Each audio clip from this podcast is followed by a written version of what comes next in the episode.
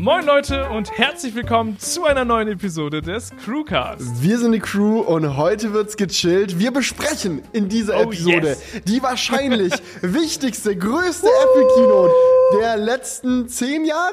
Wie viele? Acht Jahre, acht Jahre. Oha, acht Jahre ist her, dass die Apple Watch rauskam, ja? Ist das das, worauf du Ja, das anspielst? letzte One More Thing. Das letzte One More Thing ist acht Jahre her und jetzt 2023 ist ein neues One More Thing da. Ich würde sagen, es ist spannender als die Apple Watch. Safe. Oha, ja, spannender Safe. ist es auf jeden Fall. Und wir haben auch in diesem Crewcast ein One More Thing, beziehungsweise One More Moderatoren. Denn mit dabei von der Partie ist heute auch der Jonas. Moin, Jonas. Moin. Freut mich, dass ich dabei sein darf. Coole Konstellation hier heute, weil die beiden waren ja vor Ort auf der WWDC. Das heißt, ich werde hier heute meine Pflicht erfüllen und die Jungs richtig ausquetschen. Ich will alle Details Perfekt. wissen, ja? Zu allem. Wir wollen wissen, wie das dort im Apple Park ist. Wir wollen wissen, was ihr für Informationen Apple ausleiern konntet zu all den Produkten und Neuerungen. Und ich würde sagen, wir quatschen heute die ganze WWDC durch. Aber Vision Pro halten wir uns ganz schön fürs Ende auf, oder Jungs? Oh ja, das war wie vor Ort selbst auch. Also da Ja, war ja, auch genau. richtige, richtige Folter. Ich muss sagen, zwischendrin, wo es dann Richtung WatchOS ging, bin ich auch halber eingepennt bei dieser Keynote. Ich dachte mir, jetzt gönn doch einfach, gönn Tim, jetzt nerv nicht, stell's vor. Und dann kam es, das One More Thing und alle sind ausgerastet. Ich fand halt Aber heftig, wie sie am Anfang erstmal so richtig durchgerusht sind. Also ich hatte das Gefühl, die ersten 15 Minuten Ja, waren so ne? vollgepackt. Und dann auf einmal hat sich so bei der Software gezogen und man dachte so, okay, komm, endlich, gönn.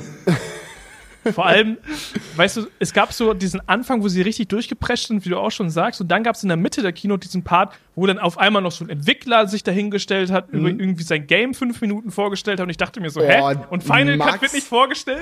Und äh, so, Maximaler Disrespect. Der Typ ist übelst der legendäre Spieleentwickler. Na, also hoch Okay, angesehen okay. in der Irgend so ein Szene, ja, dass er überhaupt Okay. mal, dass er überhaupt mal bei Apple vor Ort war. Das war ein richtiges Statement von Apple so Richtung, ja, wir nehmen Gaming jetzt mehr ernst, wir laden sogar einen eurer größten Helden ein, dass er hier das für, für uns präsentiert und sagt, ja, auch wir mit unseren bisherigen Spielen und auch allen Spielen, die kommen werden, supporten jetzt macOS. Wir sind voll dabei. Das war ein Statement. mhm, okay. Okay, okay, okay. macOS wir uns ist jetzt- jetzt für Gamer, Julian. Das, Da- da- da steigen wir gleich Gaming- noch mal ein. Gaming Aber ich würde sagen, das war so ein bisschen, ja, come on. Aber gut. Wir quatschen, wir quatschen gleich noch drüber. Erstmal möchte ich so mit euch einsteigen in die Richtung der Experience, ja? In den Apple-Kreisen haben sich ja viele auf die WWDC gefreut. Ich glaube, viele wurden überrascht. So ging es auch uns. Aber die Vorfreude war enorm. Bei uns war das sogar so, dass unser Kollege Jan, der mit uns hier an den Videos arbeitet, ähm, der konnte leider nicht die dabei sein, weil er schon seit Monaten einen Trip nach Paris geplant hat. So, und den konnte er jetzt nicht absagen. Und der Typ, ja, der ist so weit gegangen, dass er sich alles deinstalliert hat. Außer WhatsApp. Jede Social Media App, alles. Um nicht gespoilert zu werden. Und dann haben wir jetzt gestern noch spontan die Keynote ein zweites Mal mit ihm geschaut. Oh, und er geil. wusste, obwohl es zwei Tage später war, nichts. Und ähm, das war für uns auch mega geil, nochmal so ein zweites Mal reinzuschauen, weil dann auch viele Details noch aufgefallen sind, die man beim ersten Mal schauen nicht so gecheckt hat. Und auf diesem Level war das eine, eine, eine Keynote, ne? dass Leute, die da im Game sind, sagen, ich deinstalliere alles, ich will nicht gespoilert werden, ich will sie danach nochmal sehen. Und ähm, ich glaube, das war bei dieser Keynote auch jetzt nicht übertrieben von ihm, weil Mhm. es war wirklich, also die letzte Stunde in dieser Keynote war einfach nur purer Thrill. Ich würde sogar so weit gehen, dass ich sage, dass selbst ohne Vision Pro es eine eigentlich ganz solide WWDC war. Also sie hätten es nicht Voll. mal vorstellen müssen, und damit man sagt, oh ja, war jetzt keine Mhm. Downer-Keynote. Also so gerade iOS, muss ich ganz ehrlich sagen, hat mich viel, hat mich schon überrascht, wie viel da kam. Aber ich würde sagen, wir steppen erstmal am Anfang mit rein, oder? Jetzt schön, Genau. schön der Reihe nach, weil sonst, weil sonst überschlagen wir uns hier jetzt gleich wieder. Definitiv. Wir sind gestartet mit einem Part, da ging es um Macs. Und ich finde, diesen Part sind sie ziemlich durchgerusht. Mm, Es waren ja auch zum Großteil Hardware-Updates, die relativ vorausschaubar waren, auch wenn ich jetzt gedacht hätte, dass sie nicht alle zusammenkommen. Weil es war quasi so, alle Gerüchte, die es gab, kamen halt einfach. fangen wir mal von vorne an. Es gibt ein neues MacBook Air 15 Zoll. Haben wir auch schon im Crewcast häufiger drüber gesprochen. Hat einfach noch gefehlt. Wir hatten immer nur das 13 Zoll. Jetzt gibt es das 15 Zoll. Ähm, ja, was sagt ihr dazu? Ist, viel mehr gibt es eigentlich nicht zu sagen. Ich fand halt nur so, ja, batterietechnisch hatte ich mir ein bisschen mehr erhofft. Ne? 18 Stunden fand ich jetzt nicht so krass viel mehr Akkulaufzeit. Da hatte man ja so gedacht, so ja, wenn sie ein größeres rausbringen, schafft das vielleicht nochmal deutlich mehr. Aber ansonsten sinnvolle Erweiterung auf jeden Fall. Komplett. Also ich glaube, meine Mutter wird sich das Ding auch safe kaufen, weil die will einen großen ja. Laptop haben. Die hat jetzt gerade noch ein altes MacBook von mir von 2014, glaube ich. Also die wird ja. auch das neue MacBook dann ultra lange benutzen. Aber die hat halt keinen Bock, einen 16 Zoll MacBook Pro zu kaufen. Und da ist das jetzt genau die richtige Mitte, die gefehlt hat. Ja, ja verständlich, weil das MacBook ja. Pro ist halt nicht nur zu teuer, sondern halt auch zu schwer für viele, ne? Also ja, das ist halt voll. einfach unnötig, unnötig viel. Und da so ein MacBook Air zu haben, das ist schon geil. Ähm, ich muss auch sagen, positiv überrascht hat mich an dem Ding hauptsächlich der Preis weil ich mhm. bin fest davon ausgegangen, dass sie richtig reinscheißen werden mhm. und das Ding halt wirklich, sie nehmen als Ankerpunkt das 13 Zoll MacBook Air, machen dann das 15 Zoll nochmal deutlich teurer und sind damit eigentlich auf demselben Preis wie die MacBook Pros und dann kannst mhm. du es gerade sparen. Aber sie haben ja sogar vom 13 Zoll den Preis gesenkt, damit das 15 Zoll im Lineup mehr Sinn macht. Ich meine, es ist immer noch ein recht teurer Computer. Ich habe jetzt jo. die deutschen Preise tatsächlich noch gar nicht gecheckt. 1599. Ähm, das ist, ja. das ist echt, also das das ist fair für diesen Computer, sage ich, ich hätte die bei 1,8 oder 1,9 eingeschätzt jetzt im Vorhinein. Echt? echt ja, echt? voll. Ja, also, aber es ist wahrscheinlich auch 108, nee, 256 Gigabyte Speicher sogar. Aber Oha. langsamer ist es wahrscheinlich. ja, ja. Ja, aber die Sache ist ja die, es gibt ja noch das 13 Zoll MacBook Pro mit M2. Mhm. Ja, wenn wir jetzt mal alle, wenn wir alle Notebooks von Apple vergleichen mit M2, mhm. dann kostet das 13 Zoll MacBook Pro mit M2 genauso viel wie das 15 Zoll MacBook Air mit M2. Das finde ich halt krass. Also zumindest bei Apple, ne? Das, das mhm. bekommt man natürlich ja. äh, irgendwo anders deutlich günstiger. Mm, deswegen, das ist schon ein Statement. Ich glaube, dieses 13 Zoll MacBook Pro mit M2, das wird irgendwas, das ist ein Auslaufmodell. Das, das, ist halt, wird, das, das ist noch dabei. Bekommen. Ja, aber es ist irgendwie zu teuer im Vergleich. Also wer, wer, kauft sich jetzt das 13 Zoll MacBook Pro? Ah, wir müssen, müssen wir mal checken, was das Idealo ja. kostet. ja, also ich meine, ja. wenn du die Touchbar haben möchtest. Ja, okay, okay, okay. Aber das äh, will ja keiner, oder? Nee. Nee, nee, scheiß drauf. Obwohl ja. doch, jetzt schreiben die Leute wieder in die Kommentare, äh, ich will ja. nee, Gut, man muss sagen, man muss echt sagen, bei Idealo kostet das Ding 1300. Ne? Also da, das ist dann ist es vielleicht mhm. schon wieder. Ich denke, man muss nicht viel zu sagen zu dem Gerät. Was ich bemerkenswert fand, ist, dass sie es als den besten 15 Zoll Laptop des Planeten bezeichnet haben. Finde ich vielleicht ein bisschen hochgestochen. Also es ist ein sehr, sehr guter Laptop und ich würde es auch vielen empfehlen. Aber ob man sagen kann, dass es in jedem Szenario der beste ist, Weiß ich nicht. Sie haben auch immer wieder schön mit der Konkurrenz verglichen. Ja, da wurden dann so ah, Sachen schön. gesagt wie, ja, doppelt so hohe Auflösung wie das meistverkaufte Windows. Who cares? Ja, das ist, das waren mal ja. wieder diese typischen Apple-Vergleiche, aber mein Gott, es ist dann, wie es ist. Und ich fand's auch krass, äh, sie haben das ja auch direkt am Anfang mit dem äh, MacBook mit Intel-Prozessor noch verglichen. Mhm. So, mhm. das war, glaube ich, der erste Vergleich, den sie gezeigt haben. Dachte ich mir auch so, come on, ey, was, was, was soll das jetzt für einen Mehrwert bringen? So, oder? Also, das machte vom Vergleich keinen Sinn. Ja. ja dann noch mal ein bisschen Intel bashen. ja. Ich meine, jetzt sind sie ja vollkommen von Intel losgelöst. Ne? Da kommen mhm. wir gleich noch zu. Es gab ja noch ein paar Apple-Produkte mit Intel-Prozessoren, aber ähm, oder vor allem ein Produkt noch. Wird der Mac Mini noch ja verkauft mit Intel-Prozessor? Oder ist der jetzt auch nach der WWDC rausgeflogen? Das kann man mal checken. Es gibt okay. jetzt nichts mehr mit Intel, glaube ich. Ja, jetzt können sie es wirklich komplett bashen. Ja, jetzt können sie es. also, wenn Mac Mini auch raus, ist, dann war es das. Ja, ist raus. Also, ich finde es nicht mehr auf der Website. Geil. Ja. Aber der größte, der größte Bash war doch dann der M2 Ultra. Ja. Also das kam ja dann direkt danach quasi. Nee, direkt danach kam erstmal Mac Studio mit M2 Max, wo man sich berechtigterweise auch irgendwie die Frage stellen kann, warum erst jetzt. Aber der Chip, den gibt's ja schon ein Weilchen und jetzt hat er auch den Weg in, M Stu- äh, in den Mac Studio gefunden. Aber der M2 Ultra ist schon, das ist eher der Slap, weil der ist schon noch mal ein ordentliches Upgrade gegenüber dem M1 Ultra. Und es macht eigentlich nur Sinn, weil die ganzen kleinen Verbesserungen, die du halt in der M2-Generation gemacht hast, die fallen ja quasi doppelt, Doppelt so an. groß aus Ja. beim M2 Pro, viermal so groß aus beim M2 Max gefühlt und dann beim M2 Ultra eskaliert sofort. Also Sachen, die nur so 5% besser geworden sind beim M2, schallern dann halt beim M2 Ultra richtig rein. Und es kommt noch dazu, dass sie an der Architektur beim M2 Ultra ordentlich geschraubt haben und es deswegen jetzt endlich so ist, dass die Leistung der Media Engines sich richtig skaliert. Das war ja beim M1 Ultra ein ordentliches Ärgernis, dass man sich ein bisschen gewundert hat, oh, warum ist er in Final Cut nicht in jeder Disziplin irgendwie doppelt so schnell wie einen, wie einen Max? Das kann irgendwie nicht sein. Und das ist jetzt vorbei, das haben sie jetzt gefixt. Ich meine, wir haben es noch nicht ausprobiert, aber das ist zumindest das, was uns gesagt wurde. Äh, M2 Ultra sollte tatsächlich in jeglicher Hinsicht doppelt so schnell sein wie ein M1, äh, M2 Max. Ja. Also das ist halt wirklich krass. Ähm, und da können wir auch direkt kommen zum Mac Pro, weil das hat mich dann wirklich, ich habe dann noch im Livestream gesagt, okay, der Mac Pro kommt jetzt nicht mehr. Weil es war halt so, sie stellen den Mac Studio vor, da kam dann der M2 Ultra rein und ich dachte mir so, okay, was gibt es jetzt noch für eine Daseinsberechtigung für einen Mac Pro mit dem M2 Ultra?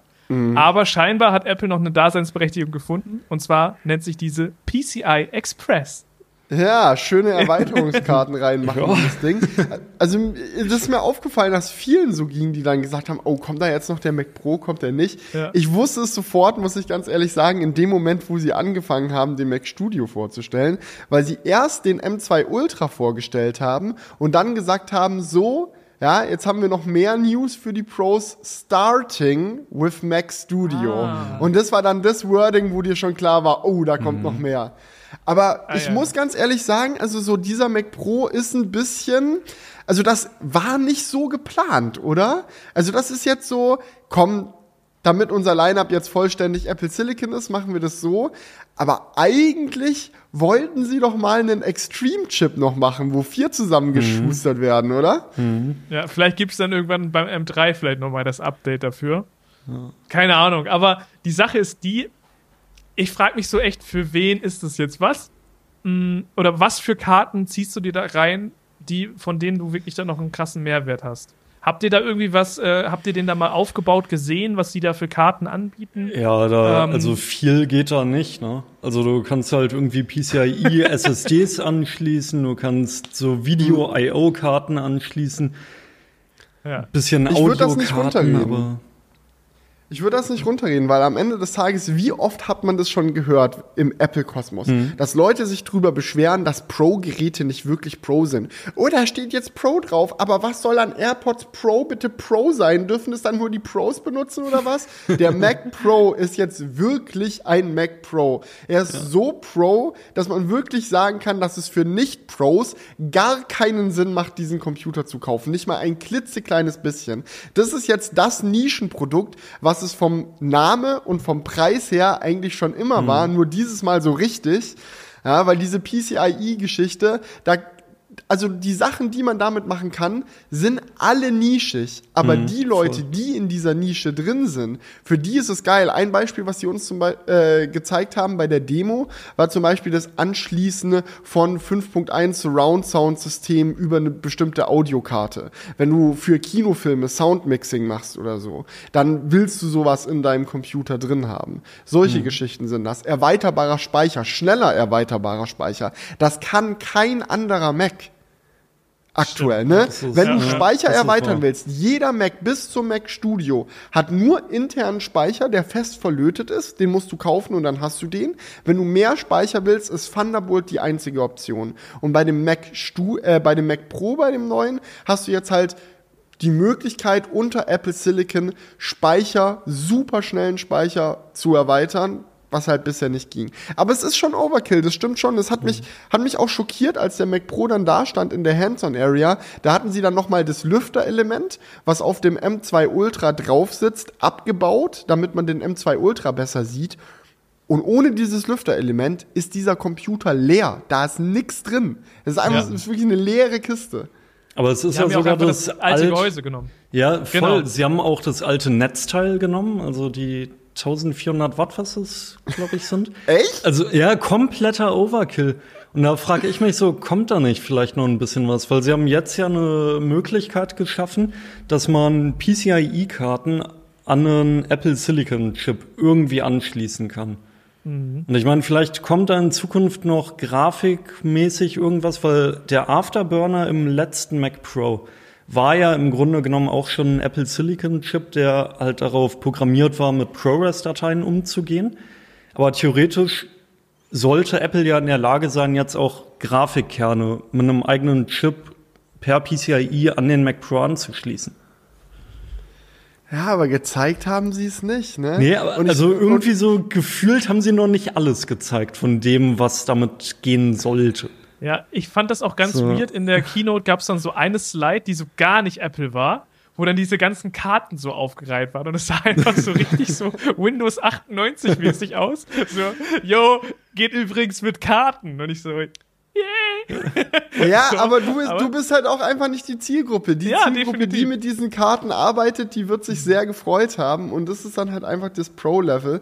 Und du, Mhm. man muss auch sehen, also in dieser Demo, die haben da schon sehr den Fokus drauf gelegt. Das ist nicht für Casual Pros. Das ist halt wirklich für Medienproduktionsstudios mit hunderten Mitarbeitern, die vielleicht über ein NAS-System schneiden und da Netzwerkkarten äh, einbauen wollen in das Ding und dieses und jenes. Also es ist jetzt halt wirklich ein sehr, sehr nischiges Produkt. Aber das zeigt eigentlich auch noch mehr, wie wichtig es ihnen ist, selbst die kleinste Nische mit ihren eigenen Prozessoren zu, ähm, zu bestücken. Ja, also, dass sie da dann nicht gesagt haben, ja, lassen wir wieder fallen, weil das haben sie in ihrer Geschichte ja auch schon häufig gemacht. Also der äh, runde Mülleimer Mac Pro zum Beispiel, wenn du dir den anschaust, der war schon in dem Moment, wo er rausgekommen ist, für echte Pros in Anführungsstrichen eigentlich Quatsch.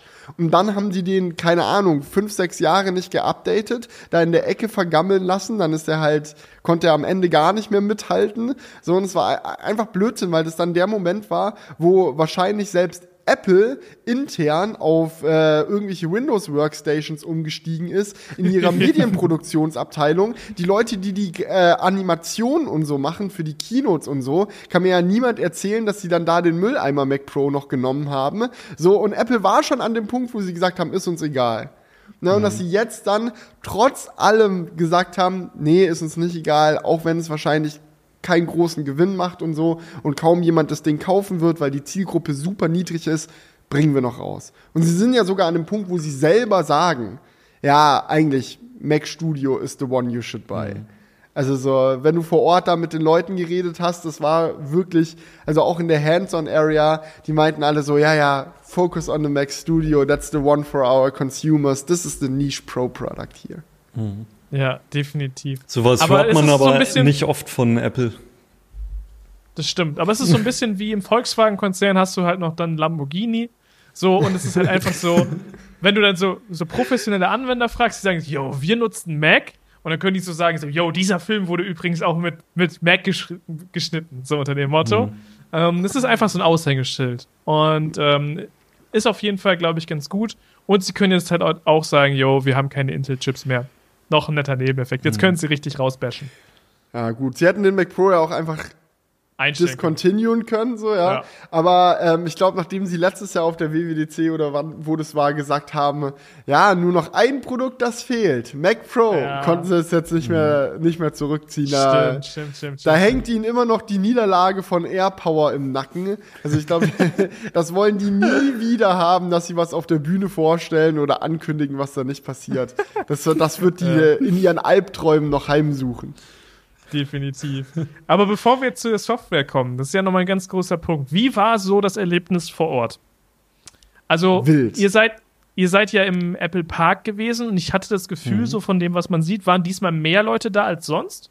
Es sah irgendwie mega voll einfach aus. Mhm. War es auch. Es war ultra voll. Man hat es alleine schon an der Gruppe an deutschen äh, Medienvertretern gesehen.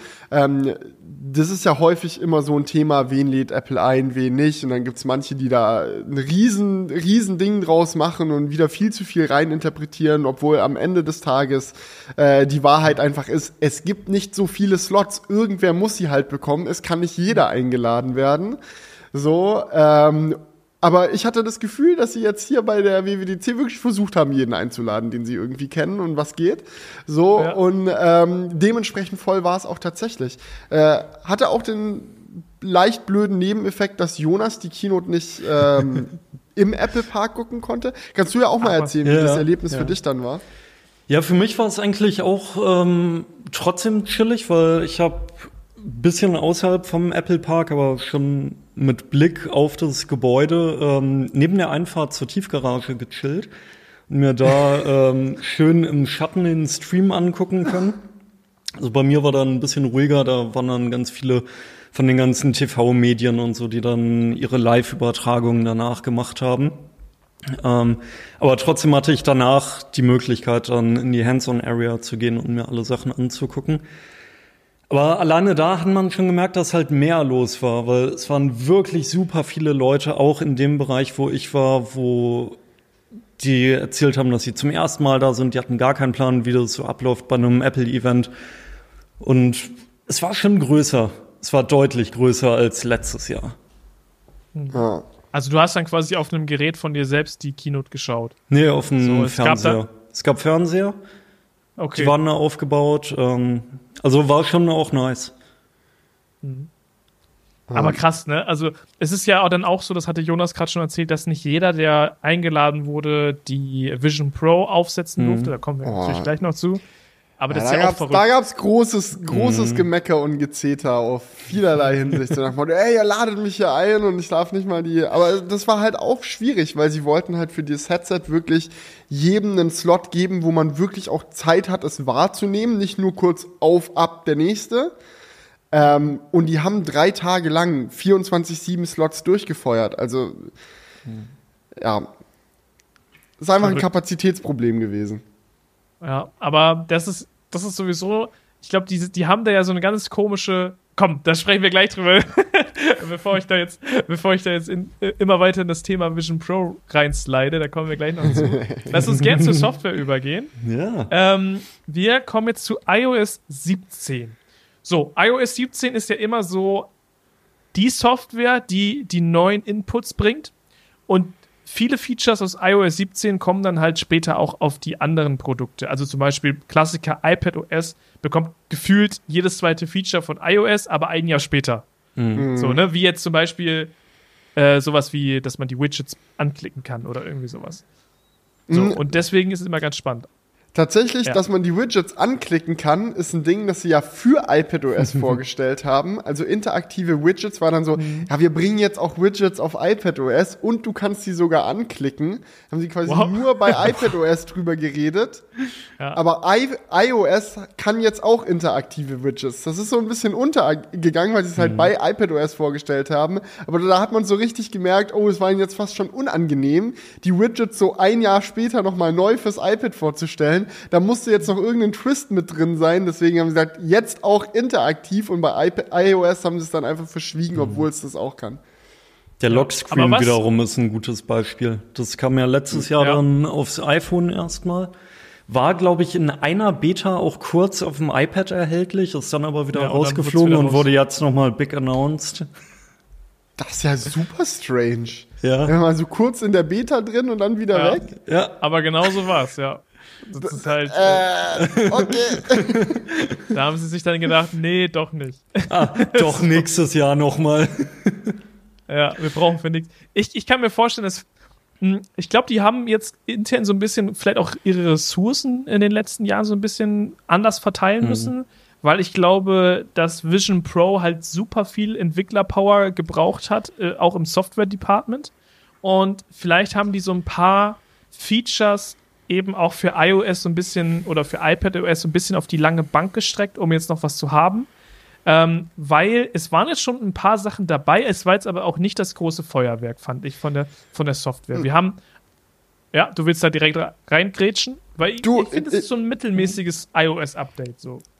Es gab ja die Gerüchte, dass es nur Stabilitäts- äh, und Software-Bug-Fixes gibt für iOS 17.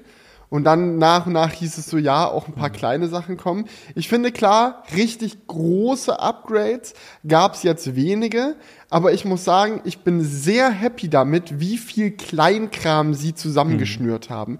Eine Sache, die mich zum Beispiel sehr freut und Jonas auch, iMessage Bestes Julian, du musst jetzt wechseln. Komm in die Bestes Gruppe. Update. Ja, aber kein ACS, Digga. Der ja, ACS hin oder her, Ja. da. Ich habe die Beta bei mir schon installiert. Habe ich straight Ja. gemacht, so während ich noch an meinem WWDC-Video geschnitten habe, so nebenbei. Ähm, man kann jetzt Nachrichten endlich im Hintergrund anhören, wenn man die App verlässt. Ging davor nicht. Man kann jetzt die Geschwindigkeit verändern, also alles so die Kleinigkeiten, die man von WhatsApp zum Beispiel schon seit Ewigkeiten kennt, die jetzt aber endlich auch mit iMessage funktionieren. Ja. Und ich sag dir, bald kommt noch die Taschenrechner-App aufs iPad.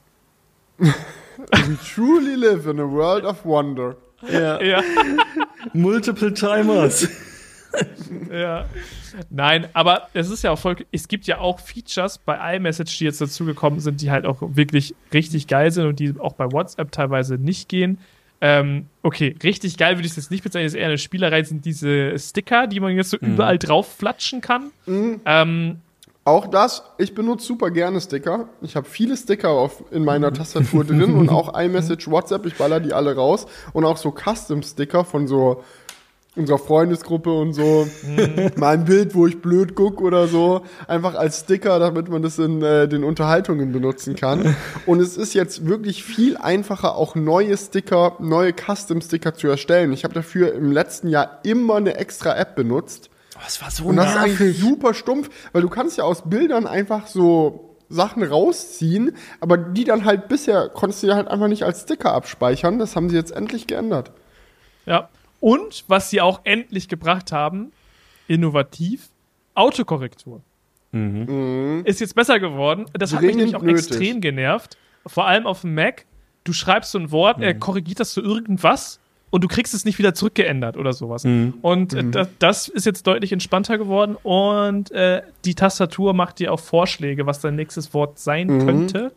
Basierend auf einem, äh, also technisch basierend auf äh, einem KI-Modell, ne? Also das ist dieselbe Technik, die auch äh, Oh. hinter ChatGPT und so steckt. Also Ja. das ist ein Word Transformer. Also die Art, dieselbe Technik, die ChatGPT dabei hilft, Sätze überhaupt erst zu verstehen und zu bilden, ist die Technik, die jetzt die Prediction für die iOS-Tastatur macht.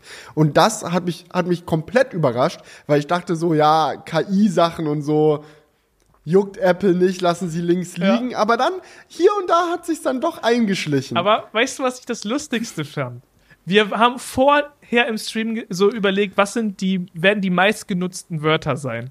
Und wir so AI, so wie 5G. Kennt ihr noch diesen Zusammenschnitt? 5G, Ja, 5G. ja, ja, ja. Aber sie haben Niemals wirklich AI. nicht einmal AI gesagt. Nicht Sie haben nicht einmal AI gesagt, sie haben auch nie VR oder Virtual Reality gesagt, sie haben nie Headset gesagt oder Glasses. Sie haben so viele Wo Worte ganz absichtlich gemieden. Ja, und ich habe das Gefühl, die wollen einfach anders sein. Weil es ist ja jetzt aktuell bei jeder Firma, überall wird AI draufgeballert. Du hast irgendwie einen cleveren Algorithmus, der irgendwas macht, based on AI. So, ne? Also es ist immer so mit KI generiert, bla bla. Das schreibt sich jeder auf die Fahne, aber bei Apple heißt es dann Machine Learning. Oder sonst was. Ne? Also die Ja. haben da ihr, ihr eigenes, äh, ihre eigenen Vokabeln, weil Apple ist natürlich nicht wie die anderen, sondern Apple ist eine Firma, die schwebt über den anderen und die, Oh ja. ne, ne, die, die, die, Julian lernt dazu. die, geben, die geben sich mit dem Scheiß natürlich nicht zufrieden. Ist ja klar. Und ähm, dementsprechend fand ich sehr interessant, dass, dass da halt nirgendwo dieses Wort AI gedroppt wurde. Das war, glaube ich, ganz, ganz, ganz, ganz bewusst so. ja. Aber die Tastatur ist jetzt echt gut. Aber ich denke, Also als hast du schon ausprobiert? Ja, klar. Ja. Seitdem Für ich die Beta später. installiert habe, natürlich. Ja. Der Autokorrektur muss ja auch direkt viel gezogen. besser. Also ich vertippe Äh, mich ich natürlich mich noch drauf. genauso oft wie mit der alten Tastatur, aber ich habe weniger Probleme, damit gegen die Autokorrektur anzuarbeiten, weil die irgendeinen Bullshit Ja. macht. Einfach entspannter. Hm. Was- die macht das, was sie tun soll, und das macht sie gut. Geil. Was ich ein spannendes iOS-Feature fand, waren diese Call Cards, die es jetzt gibt. Also du kannst Mega. dir jetzt aussuchen, wie du angezeigt werden sollst, wenn du jemanden anrufst. Das ist übelst cool, sieht auch sauschön aus. Und ich habe dieses Feature zu Tode gefeiert, ungefähr vier Stunden lang, nachdem es vorgestellt wurde, bis ich dann äh, mich mit einem anderen unterhalten habe, der dann da auch im, beim Steve Jobs Theater rumgechillt hat und meinte so zu mir, ja, ähm, ich frage mich halt, was das für Missbrauchsmöglichkeiten aufmacht. Und in dem Moment ist das Feature für mich zerbrochen. Ich so, alter Shit. Hat ja Jo. komplett recht. Wenn du dir aussuchen kannst, wie du bei anderen angezeigt wirst, was es für Möglichkeiten eröffnet. Ich kann mir ja irgendeine Nummer Alter, scammen, stimmt. mir eine Callcard machen, mit einem Bild von Julian, Jul, Julian äh, Own Galaxy oder so draufschreiben und dann anfangen, Mhm. irgendwelche Leute anzurufen. Ich werde allen als Julian angezeigt. Ganz gefährlich. Also Aber weiß wird ich es wirklich bei allen angezeigt oder wird es nur bei den Leuten angezeigt, die man in den Kontakten hat? Oh, das wäre vielleicht natürlich dann die smart, smarte Limitierung an der Stelle. Also ich hoffe, um dass es so ist. vorzubeugen, aber Oh. ne, oder so, Oha, so Stich, Kritisch, Stichwort äh, Enkeltrick, ja, da ruft dann auf Enkeltrick einmal und der, dann noch mit, mit AI-Stimmenverzerrer. oh, Ja, ja, perfekt. oh, das ist böse. Alter. Oh, das ist Ja, ganz gefährlich. Okay, ja, das ist ein ziemlicher Downer, weil Ja. ich fand das Feature eigentlich auch extrem nice. ähm, auch als Android-User dachte ich mir so, okay, bei, bei der Autokorrektur dachte ich, kennen wir schon alle. Aber, aber bei den Callcards dachte ich mir so, cool. Also das passt auch so geil in dieses ganze äh, visuelle Konzept von iOS, ne, weil das so, so, so gut auch zum, zum Lockscreen und so passt. Ähm, also dieser Style, der war halt wirklich on point. Also das muss ich sagen, sah sehr geil aus. Auch ähm, dieses Feature, dass du den Kontakt sharen kannst und dann wird das ja genauso genutzt wie diese Callcard. Du kannst quasi sagen, okay, wir halten die Telefone aneinander und dann wird das direkt auf dem anderen gespiegelt. Die wird angezeigt, oh, so sieht Felix aus und das sind Felix Nummern. So, du bekommst es halt direkt so richtig schön angezeigt, wie du dir das halt auch vorher ähm, eingestellt hast in den Callcards. Das ist halt Mhm. nice. Ähm, ein weiteres Feature, was mega nice ist, äh, aber auch nur so eine Randnotiz. Apple-Karten Offline-Modus wird, glaube ich, für viele. Mhm. Es stand, glaube ich, nur irgendwo so kurz auf einer, auf einer Slide.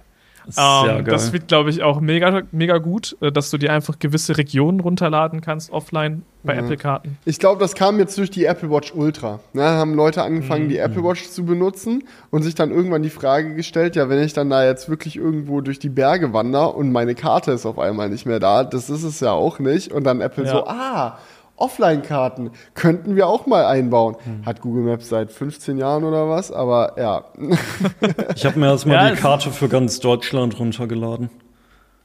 Boss. ja. Für den Fall der Fälle, dass man hier mal kein Netz hat.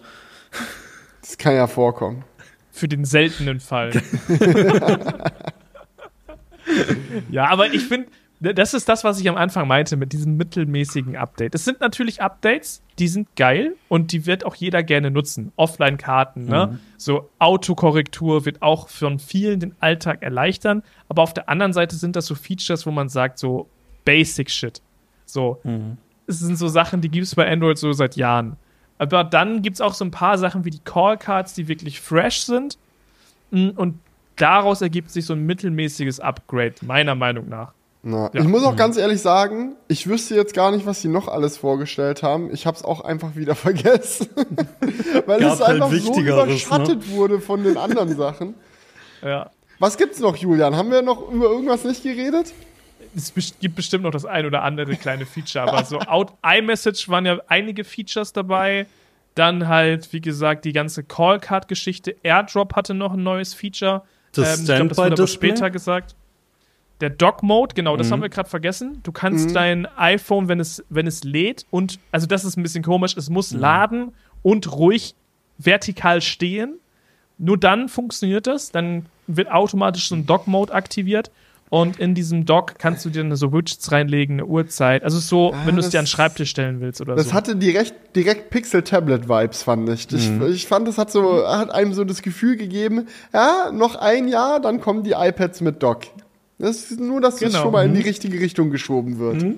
Und ich habe ich hab mir so gedacht, das muss ja jetzt eigentlich auch bei iPadOS kommen, weil dafür wird es ja noch mehr Sinn machen. Nächstes aber Jahr. bei iPadOS kam das dann nicht. Ja, genau, nächstes Jahr vielleicht. Ja, Ja, aber ja, aber beim iPad, das meinte auch noch jemand, das, das- fand ich so krass. Ja, Apple hat ja Final Cut und Logic ja schon vor der WWDC gezeigt, zufälligerweise einen Tag vor der Pixel-Tablet-Geschichte. Und es war, glaube ich, wirklich so, die, nur dieses Statement so, ja, was Google da macht, ist ja ganz nett, aber wenn ihr ein richtiges Tablet wollt, mit dem man auch richtige Dinge machen kann, dann müsst ihr ein iPad kaufen, Leute. Genau, ich glaube, die haben das schon gerade ziemlich auf dem Schirm und Mhm. es wird immer so ein Häppchen gegeben. Aber ich hätte irgendwie schon gedacht, dass sie das äh, irgendwie in, beim iPad schon zeigen. Aber das haben sie ja gar nicht gemacht. Ähm, ich kann mir vorstellen, dass es beim iPad noch mal ein bisschen schwieriger wird, weil der keine MagSafe-Magnete hat wie das iPhone. Und das iPhone Mhm. kannst du ja wirklich geil mit so einem MagSafe-Stand irgendwie hinstellen. Klar hat das Mhm. iPad so kleine Magnete, aber ob, das dann ausreicht, um das richtig zu halten, Es Ja, die- geht schon, die Frage ist halt, wie du das Dock gestaltest. Wenn du das Dock ähnlich gestaltet, gestaltest wie diese Magic-Tastaturen, die es schon gibt, dann geht's, weil Mhm. die haben ja auch diese Pogo-Pins auf der Rückseite.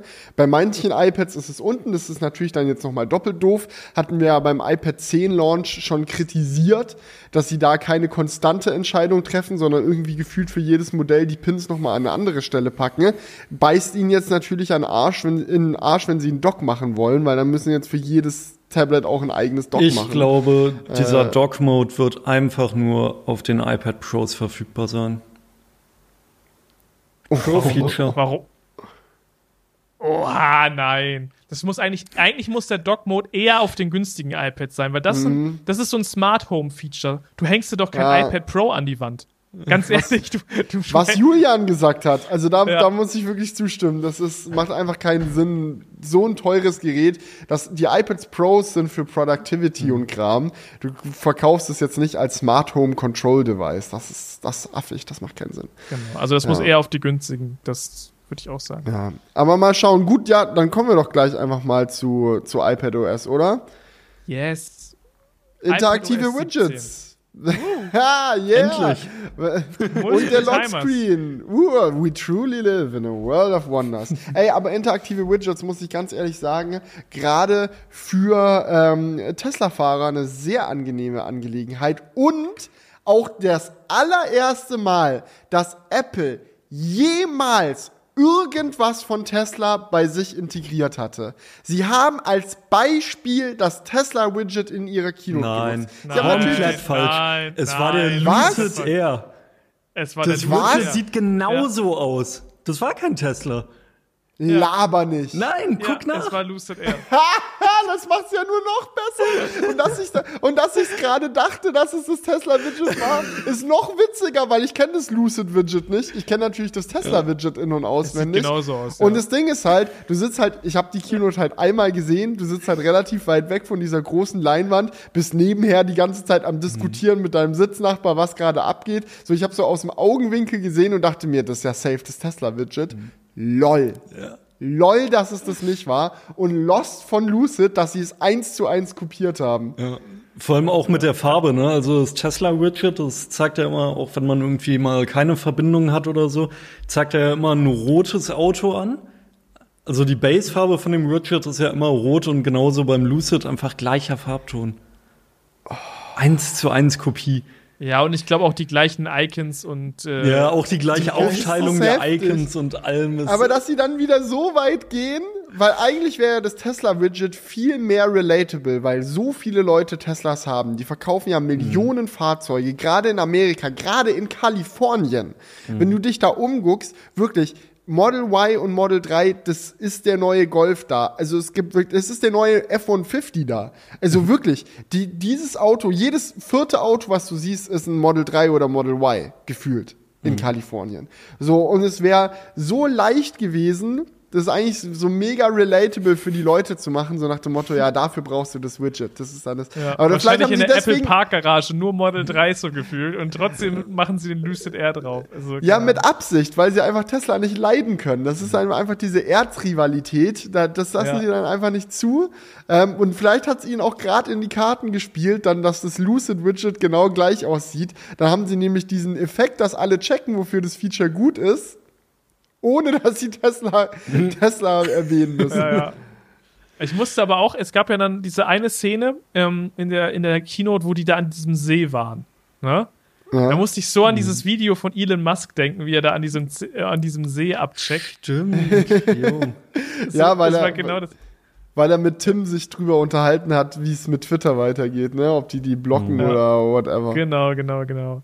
Und äh, das, da fand ich so krass, das war so, weil in der Apple Keynote sah dieser See so episch aus. Und in dem Mhm. Video von Twitter dachte ich, äh, von, von Elon Musk dachte ich mir, was für ein Rotzsee. Einfach so, Nee, der See, ist, der See ist auch in echt hübsch. Also Elon hat ihn echt einfach nur wack abgefilmt. Ich war da ja Okay. auch schon mal, der ist, ist schon ganz nett. Okay. Ja, aber das, das war auch so eine Sache, mh, die ist mir direkt wieder in, ins Gedächtnis gesprungen. Aber gut, iPad OS, ich muss sagen, das war eigentlich das wackste Software-Update von allen, die da vorgestellt wurden, weil viel war da irgendwie meiner Meinung nach einfach nicht los. So, Ja, tvOS, ja, gab's mehr ja, bei tvOS? Ah, das Gab's Control-Zentrum sieht neu aus und du kannst jetzt halt FaceTime benutzen. Sofern du halt ein iPhone hast, was du als Kamera und Mikrofon nehmen kannst. Ist ja klar. Also bei tvOS jetzt, ne? Genau. Ja, Ja, ja und du kann, ja konntest. Boah, ich komme auch schon wieder durcheinander, weil es sind so viele kleine Features. Ähm, aber du kannst ja jetzt auch bei tvOS ist irgendwie Airplay geiler mit integriert. Irgendwie sowas haben die doch auch gezeigt, dass du jetzt in Hotelzimmern ja ähm, dann Airplay halt dein Hotelzimmer. Airplay äh, rein, das hat ja auch mit tvOS zu tun, Mhm.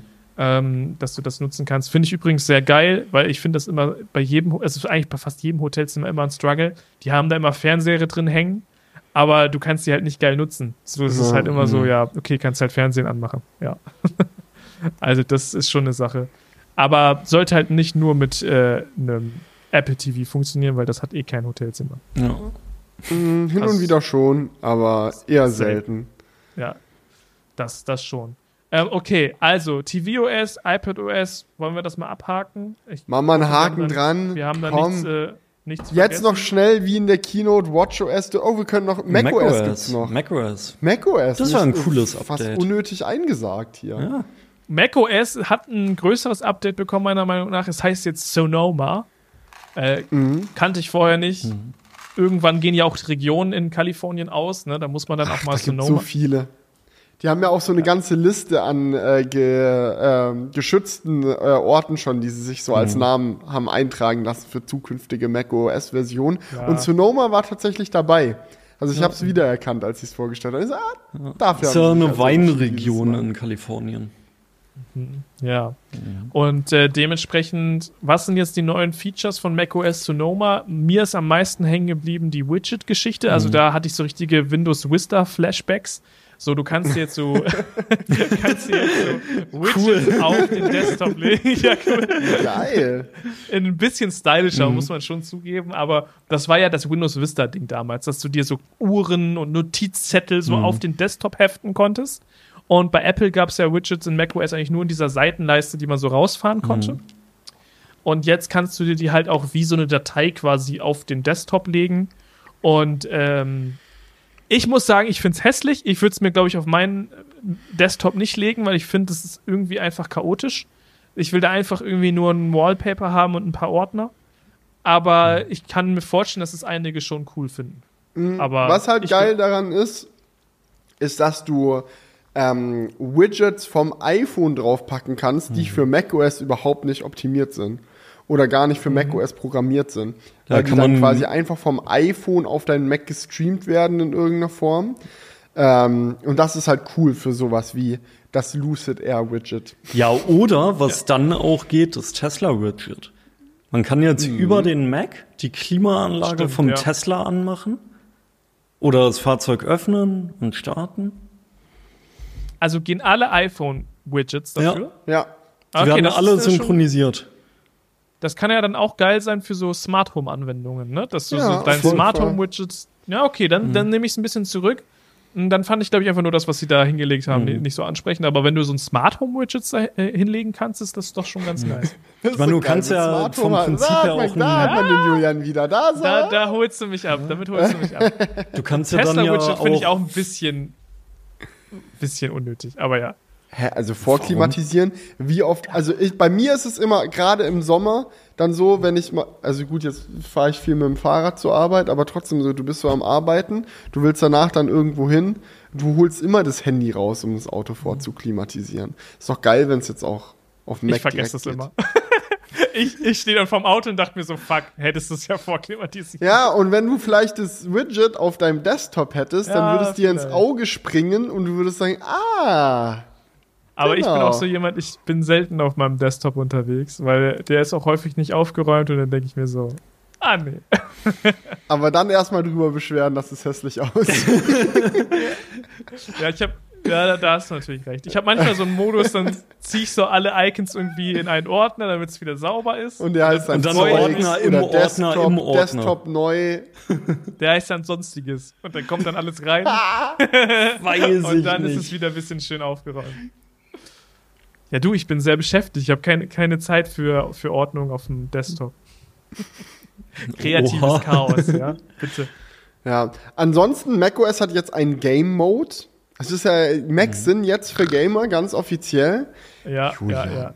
Ja, komm, es ist auch so ein Standard-Feature. Es ist So, Lob, lob gefühlt- doch mal. Das ist ein Schritt in die jedes richtige 150 Euro Smartphone hat einen Game Mode.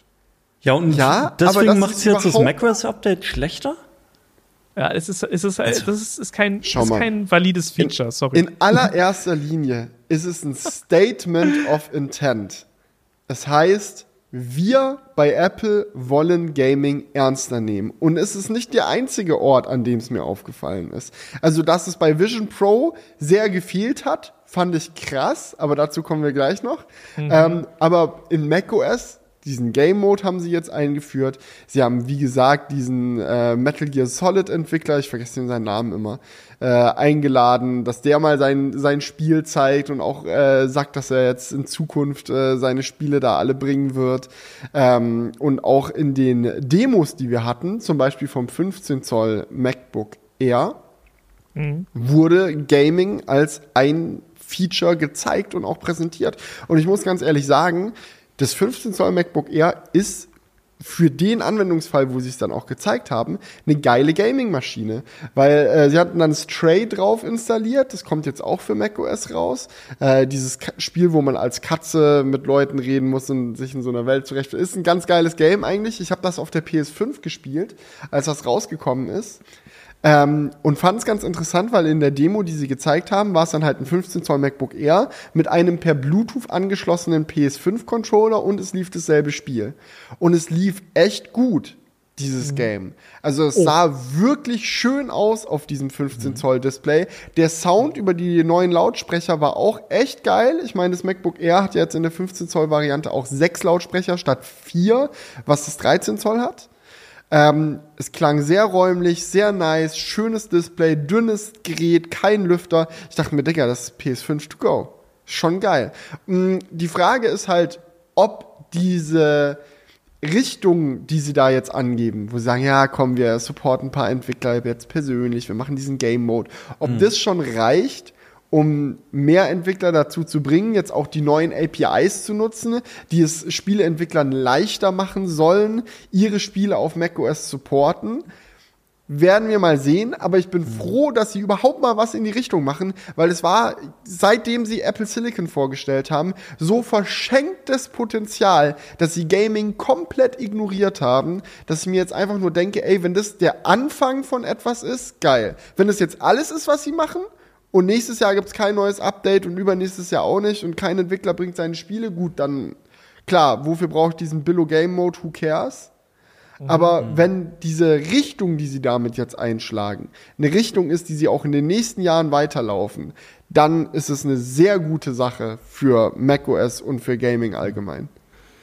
Ja, ich würde mich auch sehr freuen, weil aktuell habe ich mein MacBook und einen Windows-Rechner, den ich hauptsächlich zum Gamen nutze. Äh, wenn man dann natürlich später einfach nur ein Gerät noch braucht, wäre das natürlich top, aber ich sehe das noch in sehr weiter Ferne. Gerade wenn du überlegst, was Microsoft alles macht im, im Kontrast, die kaufen ja ein äh, Entwicklerstudio nach dem anderen, haben ein mega Ökosystem, was äh, den Game Pass angeht. Du kannst das Gefühl überall drauf spielen und ich glaube, da hängt mhm. Apple sehr hinterher, auch wenn sie da jetzt einen Entwickler irgendwie auf die Stage holen. Ähm, sehe ich da glaube ich, wenig Potenzial, also wenig Potenzial sehe ich sehr vieles, aber ich, ich sehe das jetzt noch nicht als äh, groß genugen Schritt in die richtige Richtung. Also das ist halt so leider meine Einschätzung davon. Ähm, keine Ahnung, das, das wird, glaube ich, nicht, auch in Zukunft nicht das sein, wo man, man macOS Klar, ich die Frage ist natürlich glaube ich nicht. Nee.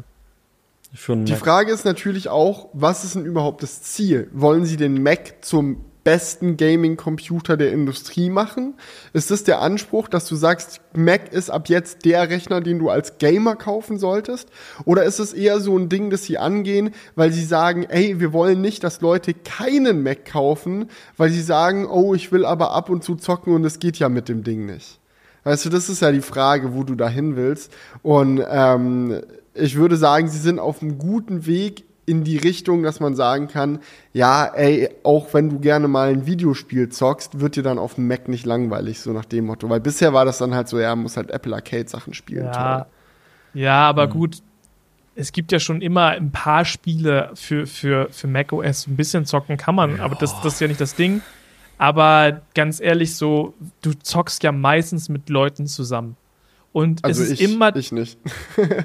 ja, okay, also das ist so, das ist so mein, also mein, mein Spielverhalten, dass es man immer mit Leuten irgendwie zusammenzockt, gerade mit denen irgendwie in äh, Discord abhängt und dann zusammen Multiplayer-Spiele zockt. Und ich glaube, das mhm. ist auch so das, wo die meisten Leute, die im Windows-Gaming-Bereich sind, unterwegs sind. Natürlich gibt es ja auch Singleplayer-Spieler, klar, aber und ich glaube, da reinzukommen ist super schwierig, weil dann immer das Spiel, was gerade angesagt ist, nicht das ist, was dann erstmal bei macOS verfügbar ist, sondern wir merken das ja, es gibt dann halt Spiele wie Stray, das kommt dann ein Jahr später vielleicht dann mal auf macOS portiert, mhm. so, aber die, der Fokus bei vielen Spieleentwicklern ist einfach äh, Windows und aber dann ist es doch ja. umso geiler, dass es jetzt eine Schnittstelle gibt. Also ich weiß, ich kann nicht einschätzen, wie groß der Aufwand wirklich ist, so ein Spiel zu portieren. Aber Apple hat ja auf der Bühne gesagt, dass jetzt mit diesen neuen Tools von mehreren Monaten Aufwand ein paar Tage werden. Und ich kann mir schon vorstellen, ja. dass es dann ein Anreiz wird, dass man sagt so, okay, komm hier, kleines Team, mal eine Woche das Spiel portieren, testweise, um zu gucken, ob das überhaupt was ist, was man weiter verfolgen kann. Und ja. darüber kann ich mir schon vorstellen, dass es einfach auch viele Entwickler gibt, die dann die Spiele trotzdem irgendwie auf den Mac bringen, weil es halt bei weitem nicht mehr so ein großer Aufwand ist wie bisher. Klar, wenn das, wenn das so funktioniert, dann macht das ja auch für viele Sinn. Ne? Mhm. Also für unabhängige Entwicklerstudios, wenn man, wenn es ein paar Tage Arbeit ist, ist es natürlich dann ein, eine mhm. Tür, die sich öffnet zu noch mehr Kunden. Ähm, die Frage ist halt nur, das ja, ist ja im Gaming-Bereich. Kunden, ne? Definitiv. Aber die Frage ist halt immer, hast du irgendwelche Lizenzverträge mit irgendjemandem, ne? Und mhm. Microsoft mhm. ist da ja häufig dann schon, dass sie sagen, ja, das ist jetzt exklusiv bei uns das Spiel, ne? Also das ist halt die Frage. Aber natürlich ist es jetzt mhm. auch nicht so, dass Microsoft die ganze Spieleindustrie gehört. So ist es ja Gott sei Dank auch noch nicht. Also dementsprechend, wir wollen ja auch gerne, dass es verschiedenste Plattformen gibt. Das wird der Spielewelt bestimmt ganz gut tun. Ja. ja. Okay, macOS abgefrühstückt, oder Jungs? Yes, sagen, dran. Dann fehlt nur noch Watch OS bei der Software.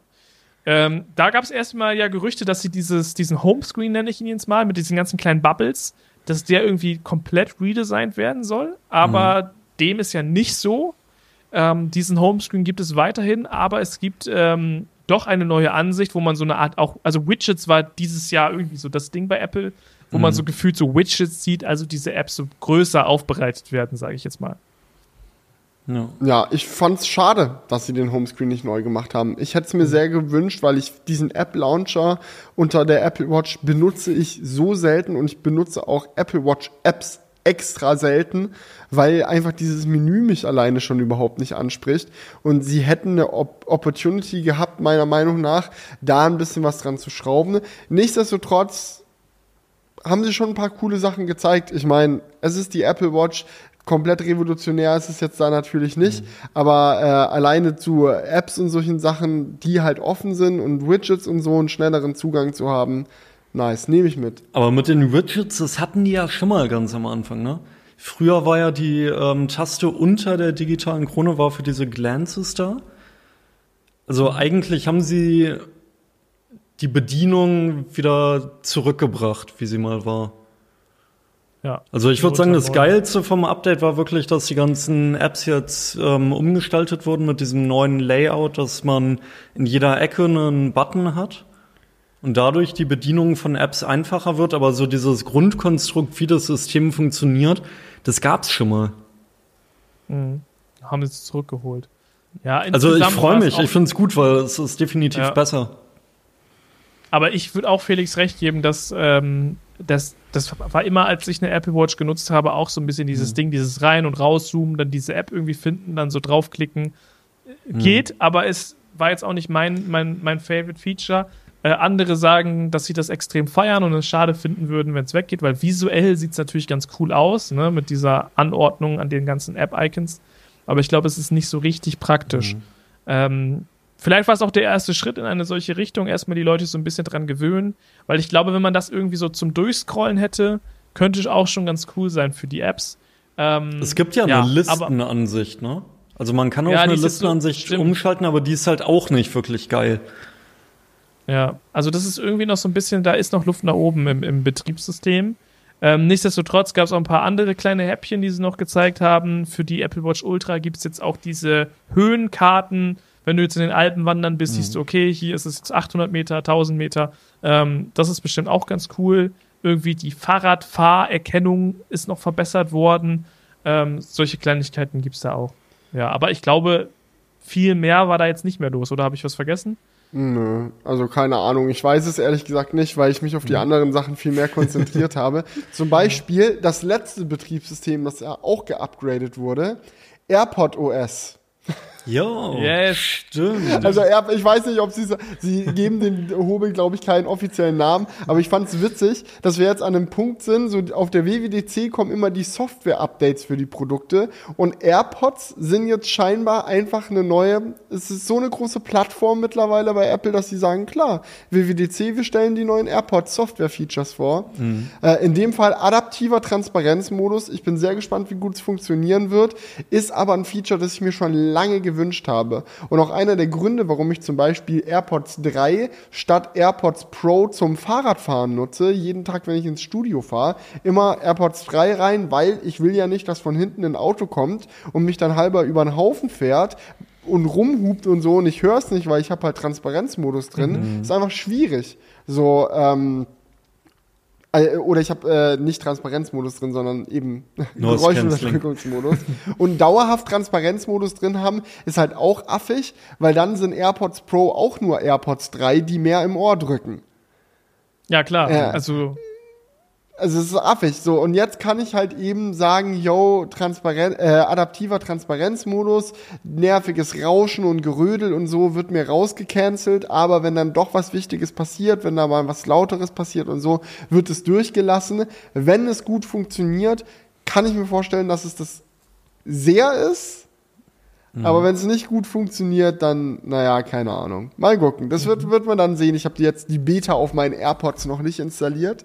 Ich weiß ja auch gar nicht, wie man das macht.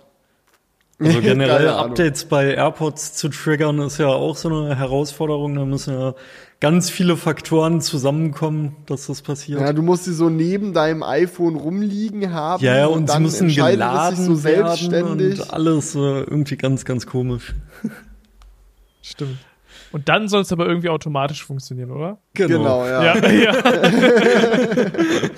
ja, exakt. Aber diese Automatik finde ich auch spannend. Ich glaube, man kann das auch hinkriegen, dass es gut funktioniert, aber es wird immer Situationen geben, wo es nicht funktioniert. Mhm. Aber man kann, glaube ich, schon etwas hinbekommen, was irgendwie so zu 90 Prozent funktioniert. Und das ist alleine ja auch schon cool. Na, dass du halt gewisse Sounds einfach äh, in eine künstliche Intelligenz einspeist und die erkennt dann, okay, das ist jetzt ein Sound, der sollte vielleicht gehört werden oder den holen wir einfach raus. Ja. So, Leute.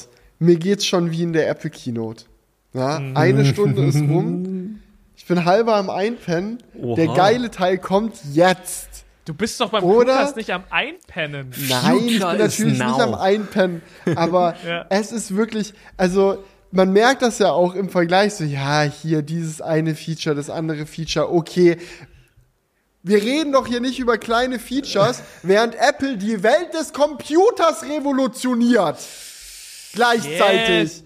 Der erste Ja. räumliche Computer ist da.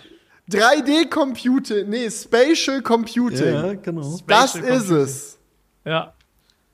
Das ist es voll. Und ich muss sagen, das war, das war so geil, dass es wieder dieses One More Thing gibt. Ich fand es ein bisschen schade, muss ich sagen, generell, dass Apple jetzt ja voll von diesen richtigen Keynotes weggekommen ist. Ne? Auch gerade für euch, wie geil wäre es gewesen vor Ort, wenn das noch im Steve Jobs Theater da unten irgendwie so auf der Stage performt geworden. Also das wäre doch so viel geiler gewesen. Ja, so, dann 100 sitzt du da und guckst dir den Livestream an, so und du hörst auch nicht, als jetzt im Stream dachten wir so, irgendwie fehlt diese Reaction von der Crowd, dass sie so sagen so, uh, one more thing, irgendwie so das Klatschen und so. Das, Er das hat ja auch extra Platz dafür gelassen, ne? Also Ja. es war Ja. wirklich so, er sagt, but we do have one more thing.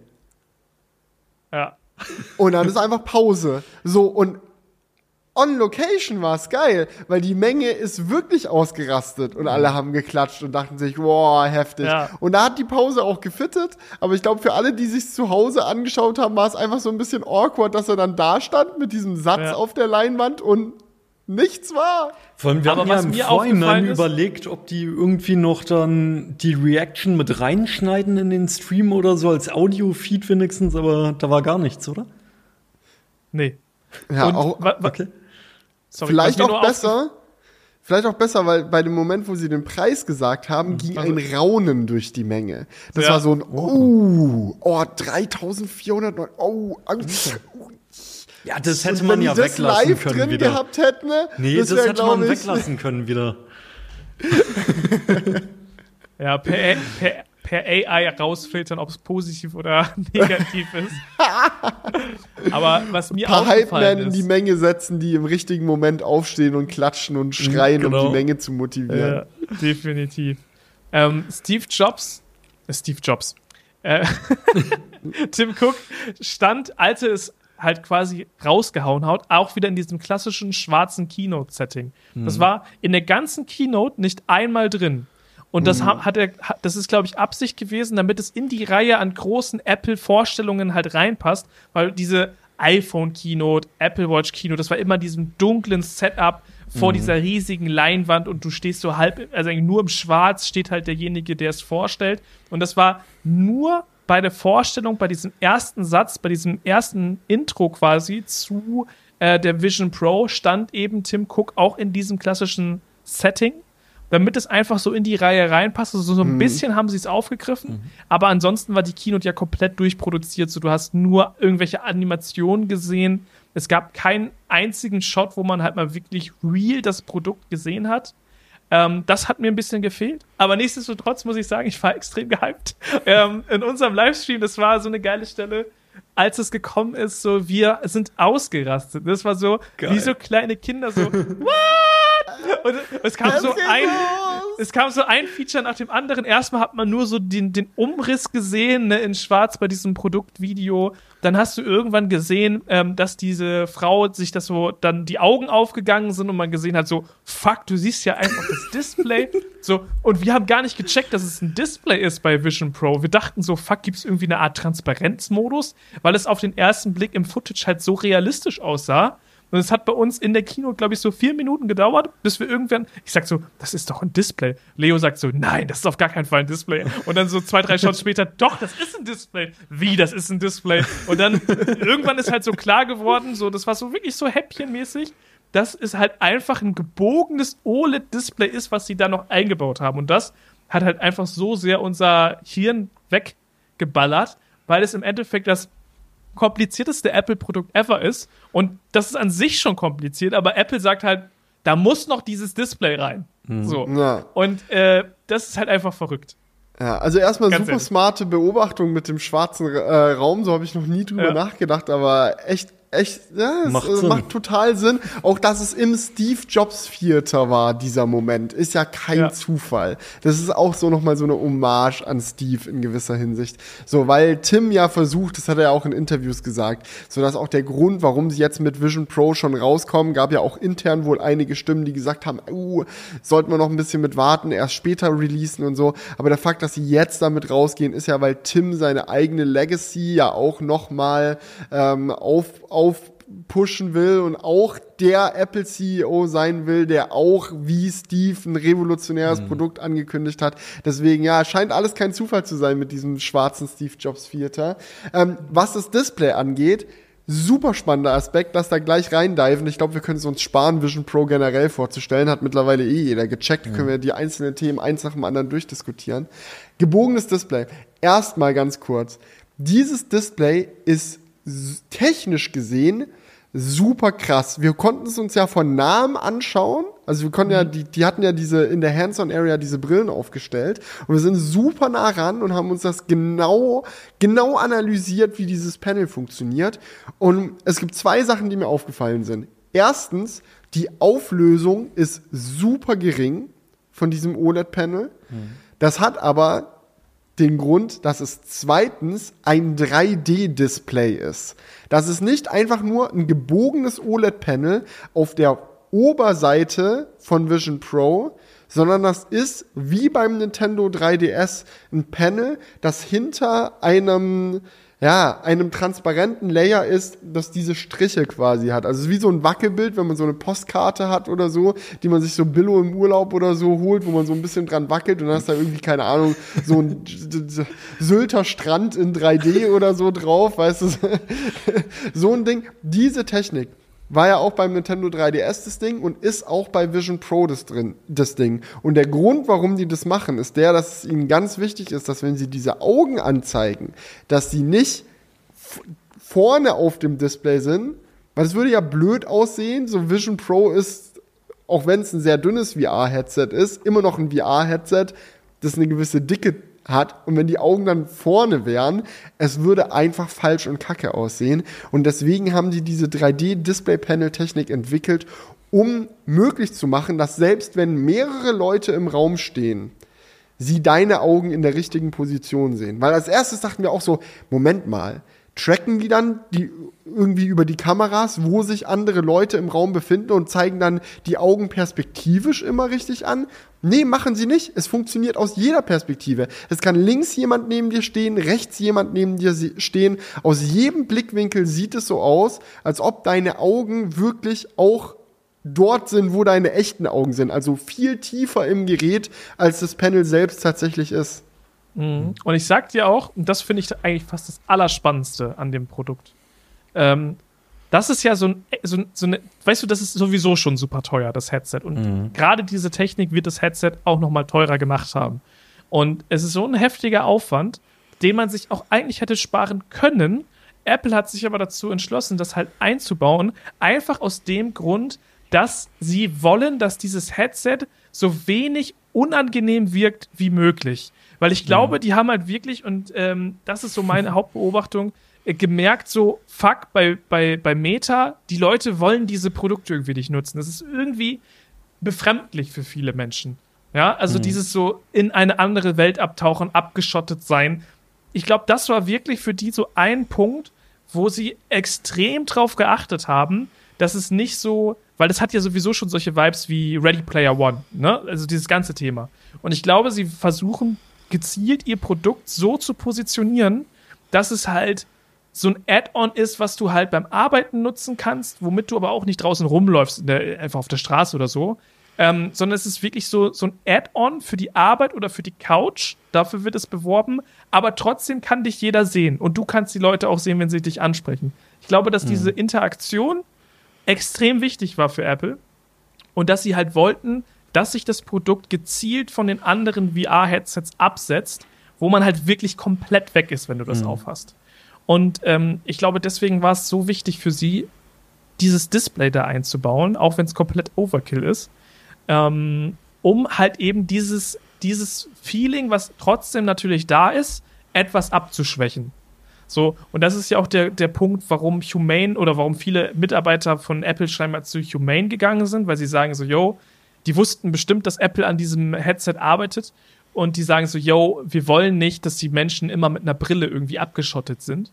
Und ich glaube, das ist so ein Schritt von Apple, dem entgegenzukommen Mhm. und zu sagen so, ja, aber so richtig abgeschottet bist du ja nicht, weil du kannst, die Leute werden dir eingeblendet, wenn sie näher rankommen. Die Leute außen von dir können deine Augen noch sehen. Die wollen so ein bisschen diese Menschlichkeit reinbringen in dieses Produkt, was eigentlich gar nicht so menschlich ist. Und ich glaube, das ist halt so der Grund gewesen, warum Apple gesagt hat, da muss so ein Display rein. Und das fand ich halt wirklich extrem spannend. Ja. Kann, kann ich mich in dem Fall eigentlich echt nur anschließen. Weil ich fand so Ja. funny, ähm, wo Felix heute ins Studio gekommen ist, hat er sich erstmal die Meta-Crest aufgesetzt. Ich bin Ja. halt durch den Flur gelaufen und sehe nur so durch die Tür, wie Felix random im Raum steht, mit diesem schwarzen Ding vor den Augen. Und es sah einfach nicht, es sah bescheuert aus. Ja, du, Ja. Ich, ich, ich wollte wissen, nochmal, so ich habe die Erinnerung so frisch, wie sie nur irgendwie sein kann. Also noch, eigentlich hätte ich die MetaQuest noch mitnehmen müssen, um sie dann direkt danach aufsetzen zu können in Amerika.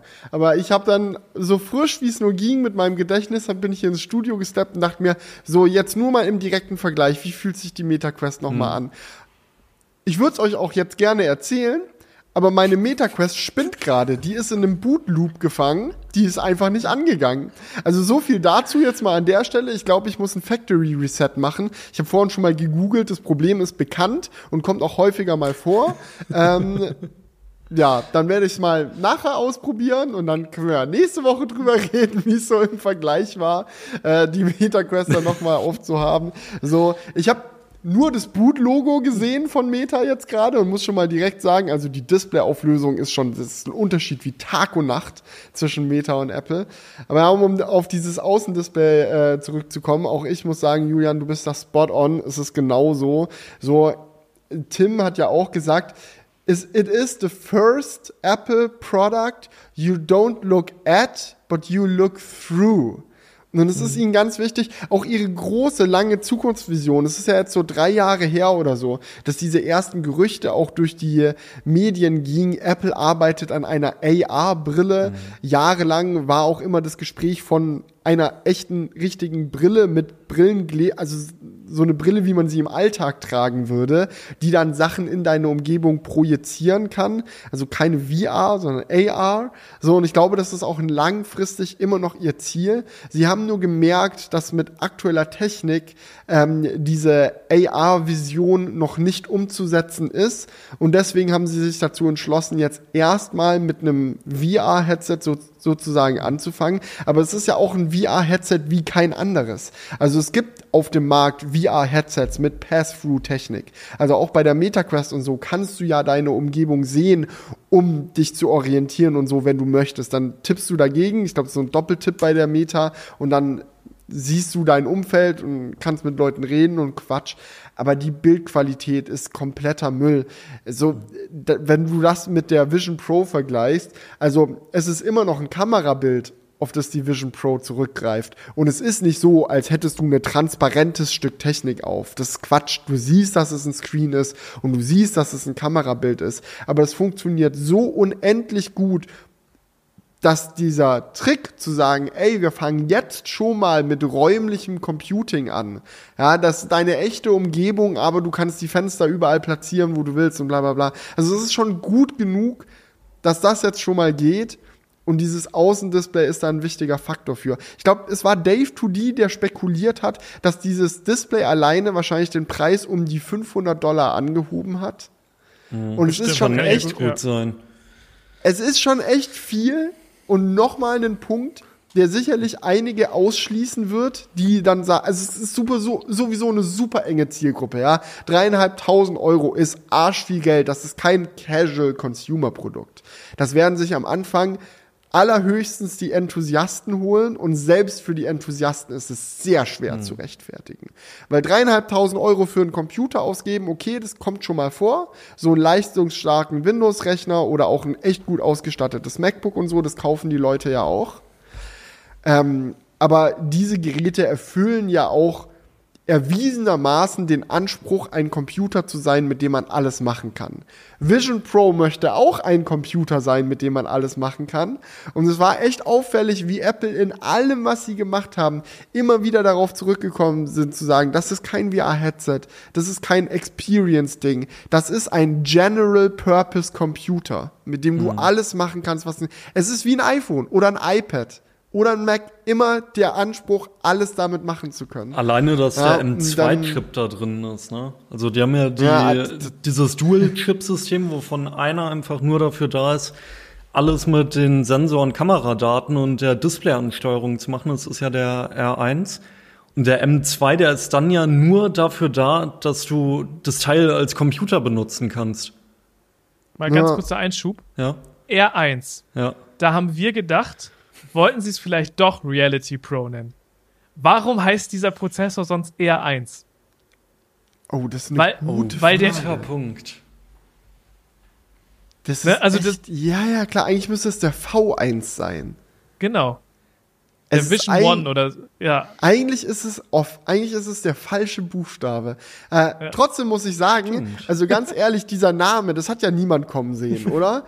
So, ich habe so viele Gerüchte-Videos zu diesem Ding geguckt. Ich habe die Leaks verfolgt bis zum letzten Meter. So, es gab ja auch so viele äh, Produktnamen und so, die Apple sich im Vorhinein schon gesichert hat und so, um sicher zu, sicher zu gehen, dass sie halt schon mal geblockt sind und bla. Und alle waren irgendwie so Reality Pro, Reality OS, bla bla bla, das waren so die populärsten Namen. Aber Vision Pro und Vision OS ist ja mal so obviously die richtige Entscheidung, dass ich mir im Nachhinein die Frage stelle, wieso hat das niemand kommen sehen? Jahre der Gerüchte und nicht einem ist mal der Gedanke gekommen, dass man das Ding Vision Pro nennen könnte?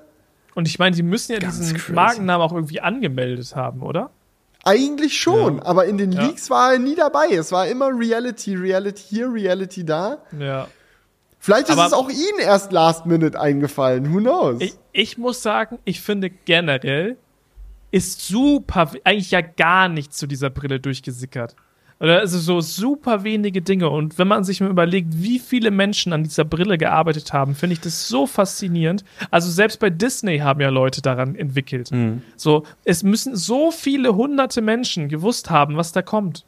Aber es ist einfach nicht nach außen gesickert. Außer so ein paar Details, so Brille, äh, der Akku wird wahrscheinlich außen sein. So ein paar Dinge wusste man schon, aber auch wie das Ding aussieht genau mit dem Display und so. Es sind so viele Dinge, die da einfach super überraschend kamen. Ähm, das muss man schon sagen, gerade bei so einem Banger-Produkt, was so so neu ist, dass da nichts von nach außen gesickert ist, das finde ich extrem beeindruckend. Also es gab selten in der Technikwelt so einen Moment, wo ein Produkt angekündigt wurde, wo du so gar keinen Plan von hattest. Und das fand ich halt auch, das hat zu diesem Wow-Effekt einfach noch richtig dazu, dazu beigetragen. Ich habe das in, in einem Video von uns gesagt, so Apple hat es durch diese Taktik geschafft, an einem Tag mehr Begeisterung für VR auszulösen als Meta in der gesamten Laufzeit der Firma. Das ist einfach so dieser Überraschungseffekt. War so unnormal heftig.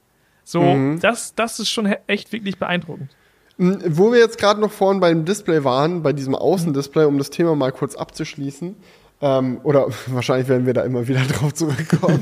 äh, ähm, Julian, was glaubst du, weil wir auch schon so viel äh, darüber diskutiert haben, äh, dann in Amerika. Ähm, klar ist ja, das, was wir jetzt gesehen haben, ist Vision Pro. Die teuerste Version von diesem Gerät, so langfristig, damit das wirklich Sinn macht und eine Computing-Plattform wird, muss ja eigentlich ein Vision oder Vision Air oder was auch immer, ohne Pro zumindest noch kommen, was günstiger ist. Glaubst du, es wird jemals eine Variante von dieser Brille geben, bei der sie, um Kosten zu sparen, auf das Außendisplay verzichten?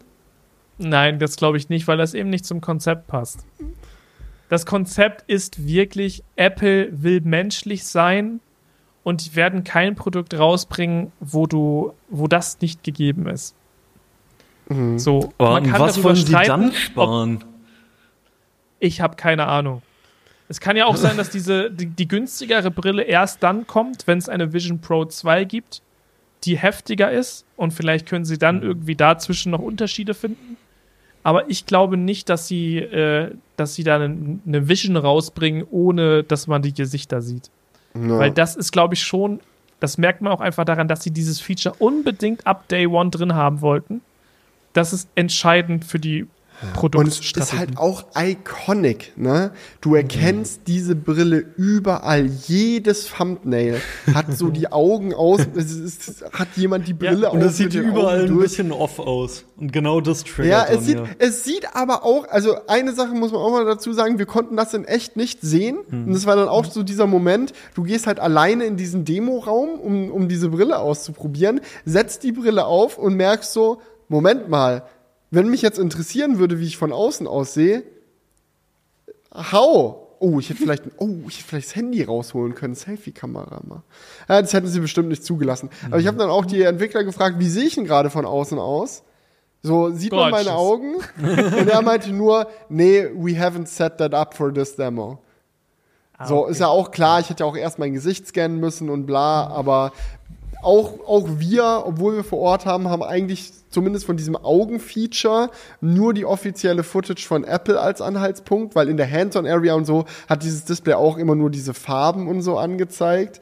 Mm, Und ich muss schon sagen, also Julian, du meinst ja, am Anfang sah es so echt aus, dass ihr wirklich dran gezweifelt habt, ob das Ding nicht transparent ist. Im Laufe der Keynote kamen ja dann immer mehr und mehr und mehr und mehr Aufnahmen von diesem Augenfeature. Ja. ähm, würdest du sagen, dass nur das Wissen, dass es halt nicht transparent ist, dann dich die äh, restliche Keynote dann begleitet hat? Oder kamen später dann schon auch Momente, wo du dachtest, nee, eigentlich sieht's auch einfach ein bisschen off aus? Es gab diese eine Aufnahme, wo diese Frau auf dem Sofa sitzt, diese, wo das alles so ganz hell ist, der ganze Ja. Raum so, ne? Und ich finde, da sah es echt ziemlich künstlich aus irgendwie. Ähm, also doch, man hat es schon später gemerkt, dass es nicht 100% so aussieht. Aber ich finde, in den ersten Minuten sah es schon. Es ist halt immer die Frage, das habe ich mich sowieso bei dem ganzen, bei der ganzen Keynote gedacht oder der ganzen Vision Pro Vorstellung. Das ist ja alles animiert, komplett durchanimiert. Wie viel Realität steckt in diesen Aufnahmen? Und ich glaube, Apple kann sich eigentlich nicht so viel äh, Faken da äh, erlauben, weil irgendwann wird man es ja wissen. Und du hattest sie ja auch auf. Ähm, sah das, da, das ist so meine größte Frage. Sah das wirklich, wenn du dann das Interface vor dir hattest, so aus wie in dem Keynote-Footage? Ja, es gab sogar die Information, ich weiß nicht mehr genau, wo sie herkam, aber es scheint so gewesen zu sein, dass sie die Keynote-Footage mit einer Reality Pro aufgenommen haben. Also es scheint ja irgendeine Art Screen Recording Feature oder so dann auch zu geben, muss es. Ja, du kannst Bildschirmaufnahmen beim Mac machen, beim iPhone, beim iPad, so als ob man in Vision Pro dann keinen, keine Bildschirmaufnahme irgendwie machen kann. Und scheinbar haben sie dieses Feature für die Keynote genutzt. Jetzt muss man natürlich dazu sagen, dass sie diese Aufnahmen natürlich unter perfekten Konditionen gemacht haben. Das sind wunderschöne Wohnzimmer, wo schönes Licht, am besten noch durch eine Jalousie oder eine Pflanze, die da noch steht, in den Raum fällt. Und also es ist halt wirklich, ich glaube, das war auch äh, Snazzy, der das gesagt hat. Schon mal die Beispielbilder, die sie dir bei einer iPhone-Kino zeigen, die sie mit einer iPhone-Kamera gemacht haben, sind ja auch immer wirklich mit dem iPhone gemacht, aber das sind halt schöne Models unter tollem Licht. Und dann sehen die Bilder viel geiler aus als jeden Schnappschuss, den du jemals mit dem iPhone machst, wenn du es dir dann kaufst. Und so ähnlich wird es mit Vision Pro auch sein. Also das sieht dann geil aus in diesen geilen Studio-Szenarien. Die Frage ist natürlich, wie schick sieht es noch aus, wenn du in irgendeinem gammeligen Kellerloch das Ding mal aufsetzt. So, aber, aber ja, ich glaube denen, dass die das äh, mit der Vision Pro gefilmt haben, weil die Bildqualität auch von diesem Pass-Through ist schon enorm hoch. Die Illusion bricht eigentlich nur dadurch, dass die Aufnahme halt riesig ist. Ne? Wenn du dieses Headset aufhast, ist ja vor dir, das ist ja das Größte, was angezeigt wird. Die Fenster und so, die du im Raum umherschiebst, okay, die haben ja alle immer ihre Größe, so, aber das Kamerabild was du siehst von deiner realen Umgebung, geht ja von Ecke bis Ecke. Es gibt keinen Ort, wo die aufhört. Und es sind zwei Sensoren, die dieses Bild aufnehmen. Es sind eigentlich zwei iPhone-Kameras, eine, die ein bisschen mehr nach rechts guckt und eine, die ein bisschen mehr nach links guckt. Und das ist das, was du angezeigt bekommst. Und iPhone-Video-Footage sieht auch auf einem Fernseher schön aus und sah auch in der Kino dann gemischt mit diesen Bedienelementen schön aus. Aber wenn du es halt so groß aufstretcht, dann siehst du halt, ah, hier rauscht das Bild ein bisschen, ah, hier ist es ein bisschen überschärft, ah, hier gibt es ein paar Komprimierungsartefakte. Das ist es dann halt. Aber es ist trotzdem wirklich mit riesengroßem Abstand das beste Pass-Through-System auf dem Markt. Also ohne Ja. Diskussion. Also kann man sich das halt wirklich vorstellen wie so ein Kamerafeed von einem iPhone. Ja. So was du, was du dann siehst. Ähm, Die Bildcharakteristik ist auch dieselbe. Also Ja. alles, worauf Apple achtet, damit iPhone Video Footage aussieht, wie iPhone Video Footage, so diese Charakteristiken findest du auch in Vision Pro wieder. Und da macht es auch wirklich Sinn, weil Apple ja immer sehr darauf achtet, realitätsnahe Bilder zu machen und so, wo andere Hersteller sagen, ach, hier überschärfen wir ein bisschen, hier machen wir ein bisschen mehr Kontrast, hier lassen wir die Farben ein bisschen mehr knallen, damit es schön aussieht. da verzichtet Apple ja seit Jahren drauf und in Vision Pro ist das genauso. Also das hilft in dem Szenario wirklich sehr, dass sich die Umgebung wirklich so anfühlt wie deine Umgebung. Ja. Okay, aber hast, konntest du auch ausprobieren, wie das mit einem Mac in Kombination funktioniert? Also Nein. gab's, Nein, Okay, das, das- durfte ich nicht. weil ich glaube, das ist wirklich das Feature, was vielleicht den, die meisten dazu bewegen wird, ähm, die Brille zu kaufen, Das wird wenn es spannend. In der Theorie ja, praktisch nein. Weil ähm, theoretisch denkst du dir natürlich so, ja, okay, geil. Dann habe ich einen unendlich großen Monitor. Ich kann mir ganz viele Fenster aufmachen. Es ist scharf, schön. Ich habe quasi, quasi so viele Aber du kannst Pro-Display. Nur ein Fenster aufmachen. Genau, du kannst nur ein. Ja. Das ist die Theorie erstmal. Du denkst so, ich Ja. kann mir so viele Pro-Display XDRs in jeder möglichen Größe in meinen Raum stellen, wenn ich nur diese eine Brille kaufe. Aber es ist nicht so. Erstens, weil du nur ein Fenster aufhaben kannst. Zweitens, weil die Bildqualität nicht an ein Pro-Display rankommt. Es sieht sehr scharf aus, diese Brille. Also es ist wirklich mit Abstand die visuell beeindruckendste VR-Brille bisher, weil es wirklich alles sehr scharf ist. Aber ein Pro-Display XDR ist 6K. Das ist super scharf und es ist halt 6K auf 32 Zoll und Vision Pro ist vier, zweimal 4K pro Auge auf 360 Grad. Und diesen Unterschied sieht man. Und wenn man dann noch bedenkt, dass dieses Headset halt auf deinem Gesicht sitzt und schwer ist und ein bisschen drückt und dann wird es vielleicht leicht warm drunter und bla. Es ist, es ist nicht so geil, wie einfach einen wirklich guten externen Monitor zu nutzen. Und das wird eine Realisierung sein, die dann viele Kunden vielleicht erst nach dem Kauf enttäuscht machen, dass sie merken, ey, eigentlich will ich nicht sieben, acht Stunden am Stück dieses Headset tragen, um meinen externen Monitor zu ersetzen. Ja, ich glaube, das ist das größte Problem. Ähm, weil sie haben ja auch bei den Materialien auf sowas wie Metall, richtiges Glas und sowas gesetzt. Das Und, Glas muss äh, doch irgend- richtig viel wiegen. Also Ja. so gebogen irgendwo wie das spürt ist. ja irgendwo spielt ja diese, diese Zahl 500 Gramm rum. Ich weiß nicht, woher die gekommen ist. Auf jeden Fall ähm, 500 Gramm vorne auf deinem Gesicht sitzen zu haben, ist ja Mhm. jetzt schon nicht wenig. Ja, ich hatte ja, wie gesagt, die MetaQuest heute nochmal auf und auch wenn das Betriebssystem nicht funktioniert hat, weil ich in einem Boot-Loop gefangen war, ähm, habe ich das Gefühl auf dem Kopf nochmal verglichen und die MetaQuest ist schwerer als Vision Pro, hat sich trotzdem angenehmer angefühlt, weil du halt hinten den Akku und vorne die Brille hast und dann ist es balanced. Ja, und Vision Pro zieht deinen Kopf vorne so ein bisschen runter und drückt dementsprechend auch so ein bisschen hier halt so gegen deine Wangen. Es gab einen, der mir einen wütenden YouTube-Kommentar geschrieben hat, wie ich denn es wagen kann, die Vision Pro als unbequem zu bezeichnen, wenn es doch ganz offensichtlich ist, dass es noch einen zusätzlichen Headstrap gibt, der dann noch mal oben über deinen Kopf ge geht, den sie jetzt in dem Werbematerial nicht benutzt haben, aber in einer Szene konnte man den sehen und wenn, wenn ich den angehabt hätte, wäre es bestimmt sehr bequem gewesen. Ich hatte diesen Strap an, es war trotzdem nicht bequem. Also ich hatte, hatte nicht einfach nur hintenrum das Band, sondern ich hatte auch das Band oben drüber über den Kopf. Und wenn ich sage, dass es nicht bequem ist, dann meine ich nicht, dass es dass man leidet, wenn man diese Brille aufhat. So ist es nicht.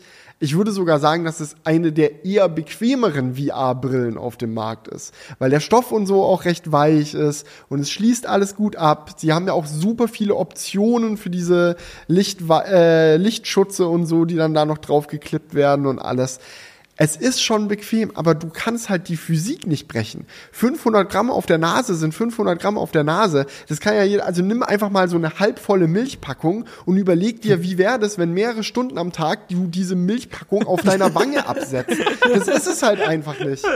Das ist es leider einfach nicht. Und da kann Apple auch nichts machen. Das wird in Zukunft sicherlich besser, wenn wir dann über Gen 2, Gen 3, Gen 4 reden. So, wenn du in zehn Jahren darauf zurückblickst, dann wirst du diesen Kritikpunkt vielleicht als lächerlich empfinden. Und sagst du, ja, Digga, mittlerweile ist es klein und leicht, who cares. Ja, aber Ja. aktuell ist es so ein Ding, ja, das macht viele Use Cases kaputt. Das sorgt zum Beispiel auch dafür, dass ich wahrscheinlich lieber auf einem Fernseher einen Film gucke als mit Vision Pro. So, weil es halt einfach, ja, du, du schnallst dir halt einen fetten Klotz ins Gesicht. Das ist einfach so. Aber ich frage mich, ob sie das nicht hätten besser machen können, weil ich finde den Ansatz, den andere Hersteller fahren, dass man die Komponenten nach vorne und hinten verteilt, doch eigentlich, das wäre doch eigentlich auch bei Apple machbar gewesen, oder? Also zum Beispiel sowas wie äh, den, den Prozessor ähm, und ja, vor allem die Prozessoren irgendwie nach hinten an den Kopf zu machen.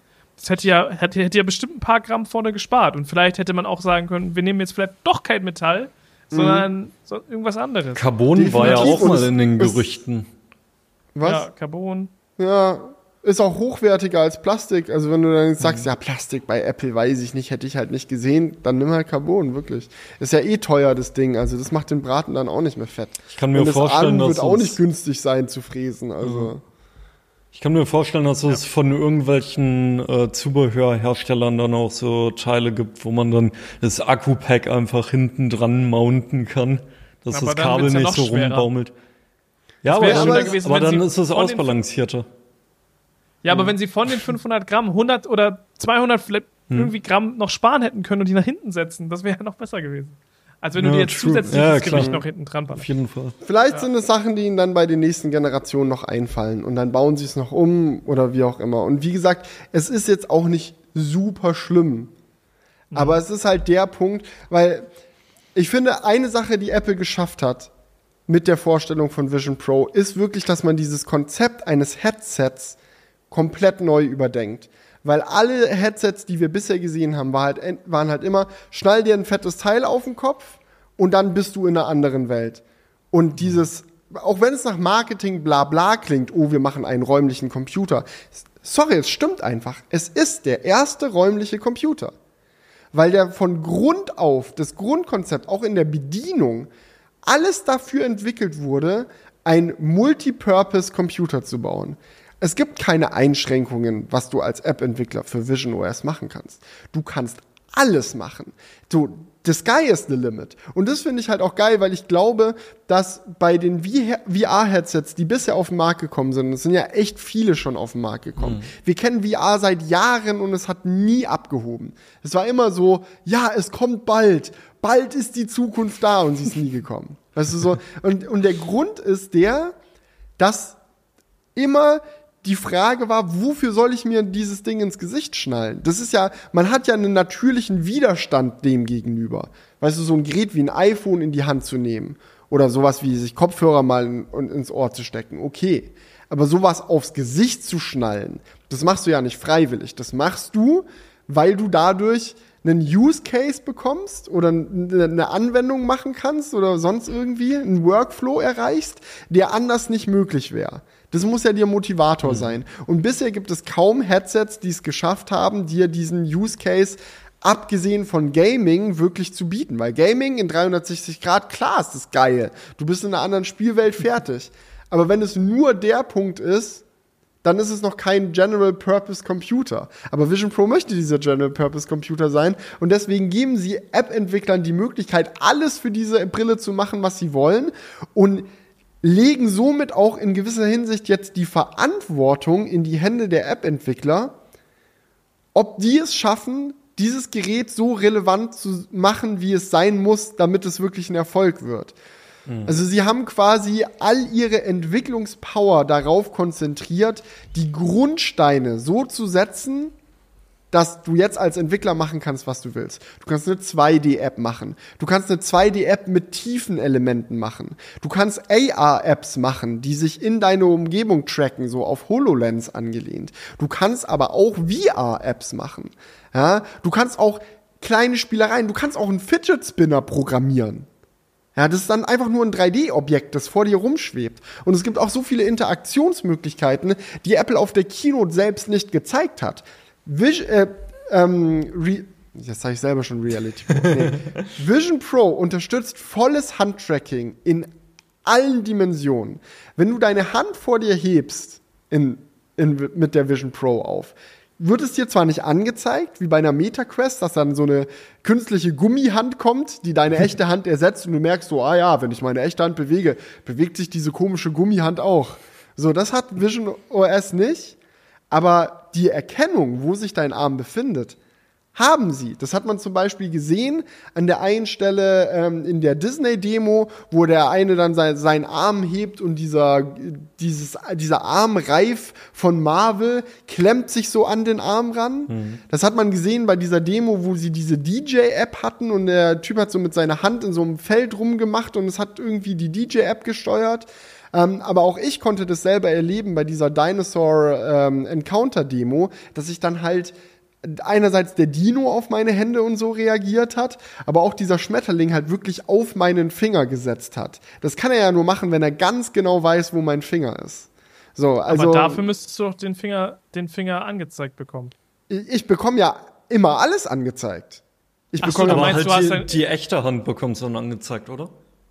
Genau. Ja, immer. Das ist ja, ja das, was ich gerade meinte, oder habe ich es falsch gesagt? Also Meta zeigt nee, mir Gummihand Es kam, glaube ich, nur nicht ganz rüber. Aber also man sieht dachte, die echte Hand und keine Gummihand. Aber man sieht eine Hand. Genau. Ich dachte gerade, man sieht gar keine Hand. Ja. Aber das macht ja keinen also Sinn. Also sie ja soll dann rausgetrackt werden oder was, wenn du deine ja, Hand so hebst, dass er dann ja. nichts ist. Nee, aber es gibt ja auch den VR-Modus. Du kannst ja, glaube ich, durch dieses Rädchen sagen, okay, ich will jetzt nur mhm. zum Beispiel, ich will jetzt nur am Strand sein. Oder sonst mhm. was. Das, das, geht ja. Das haben sie ja gezeigt, mhm. oder? Und ja. wie ist das in, in, in dem Fall? Sieht man dann die Hand oder nicht?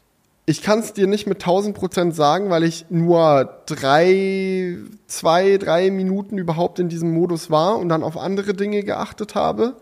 Ähm, aber mir ist aufgefallen, dass wenn du Fenster zum Beispiel öffnest und deine Hand davor hebst, dass deine Hand ausgeschnitten wird, damit du deine Hand vor diesem Fenster siehst. Und ich denke, dass das in dieser kompletten VR-Umgebung dann ähnlich gemacht sein, sein wird. Und die, die das dann auch so lösen. Ähm, es gibt aber auch einige Demo-Videos von Apple aus der State of the Union. Also die haben danach nach der Keynote ja quasi noch mal eine zweite Keynote gehalten, in der sie Entwicklern erklärt haben, wie sie für Vision OS programmieren. Und da hat man auch ein paar spannende Dinge gesehen. Zum Beispiel diese virtuelle Tastatur, die dir angezeigt werden kann in Vision OS. Das ist dann einfach so eine schwebende Tastatur vor deiner Nase. Auf der kannst du mit deinen Fingern tippen. Also du, du, hebst deine Hände und haust mit deinen echten Fingern auf diese nicht existenten Tasten und er erkennt, wann du mit dem Finger eine Taste gehittet hast und macht quasi, es ist eine Luft, Lufttastatur, wie eine Luftgitarre, aber als, als Tastatur. Gibt es. Du kannst auch 3D-Objekte mit deiner Hand greifen und im Raum bewegen und so. Das war in der Keynote auch nicht drin. Aber worauf ich halt eigentlich damit hinaus wollte, ist, Interaktion ist nicht das Limit, weil Handtracking geht, Augentracking geht, Controller anschließen geht, Tastatur anschließen geht, Maus anschließen geht. Also welchen, welchen Input Sprache geht. Egal welchen Input du dir überlegst als App-Entwickler, funktioniert. Und auch welche, egal welche Darstellungsoption du dir als Entwickler überlegst, funktioniert. Fenster, 3D-Objekt, volle VR-Experience, alles geht.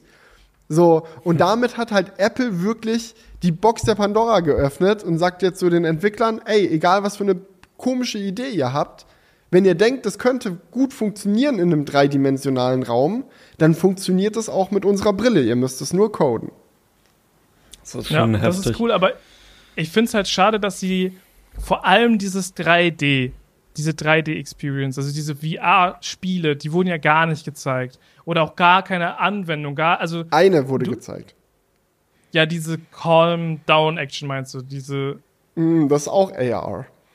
Ähm, Genau, aber, aber äh, VR wurde doch nichts gezeigt, wo du so richtig in, in, in, in einem Spiel Es drin gab bist. zwei Sekunden Footage, wo eine Frau in ihrem Bett lag und mit Sky Guide den Himmel angeschaut hat und das war 360 Grad Planetarium. Okay. Das ist wild.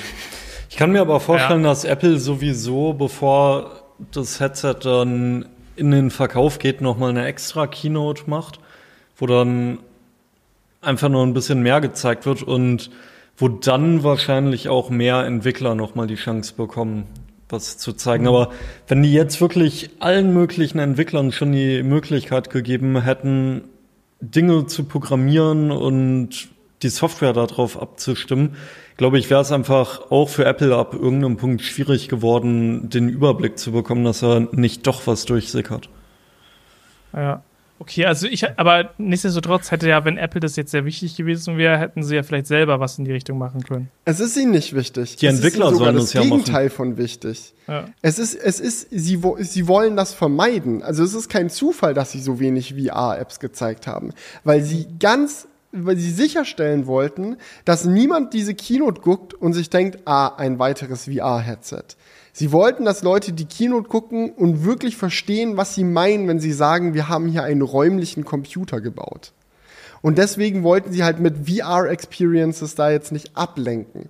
Das ändert aber nichts an dem Fakt, dass die Brille das drauf hat und es auch möglich sein wird für Entwickler, solche Sachen, auch Spiele. Also ich denke, das ist, das ist der Grund, dass manche vorhin da auf Gaming in VR möchte ich nochmal zurückkommen. Ähm, der Grund, warum Apple so wenig Gaming mit Reality Pro, oh, Digga, mit Vision Pro gezeigt hat, das ist ja nach Monaten der Gerüchte, kriegst du das nicht mehr raus.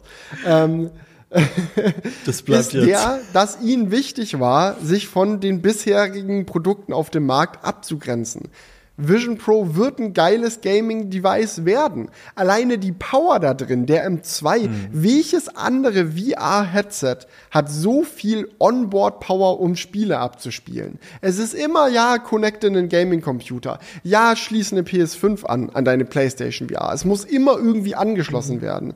Vision Pro wird das erste Headset sein, das on-device richtig geile Games rendern kann. Trotzdem fokussieren sie sich nicht drauf, weil sie halt nicht wollen, dass man denkt, ah, das nächste Gaming-Headset. Ja. Okay, Jungs, ähm, ich müsste mal ganz kurz eine Pause machen. Oha. Ich habe ne, ich hab nämlich, ich sehe gerade, dass an meinem Bein eine Zecke sitzt und die müsste ich kurz wegmachen. Ja, perfekt. Okay, alles klar. No Cut. Okay, Leute, Zeckensituation ist bereinigt. ich bin wieder für den Crewcast zu haben. Also, Moin und willkommen zurück. Danke, Back on danke. Aber lass uns doch gerne mal mit der Bedienung weitermachen. Ich glaube, das Gaming-Thema ist äh, relativ abgefrühstückt. Ähm, Die Bedienung hat hier auch echt ein paar spannende Elemente. Einfach, dass du auf Sachen nur so drauf gucken musst, das dann so aufploppt und du einfach dann mit, deinem, mit, deinem, mit deinen zwei Fingern so eine Geste hier machst, einfach so die Finger zusammendrückst zum Bestätigen. Das war das, was Apple hervorgehoben hat. Scrollen soll irgendwie auch gehen. Wie war das in der Live-Demo?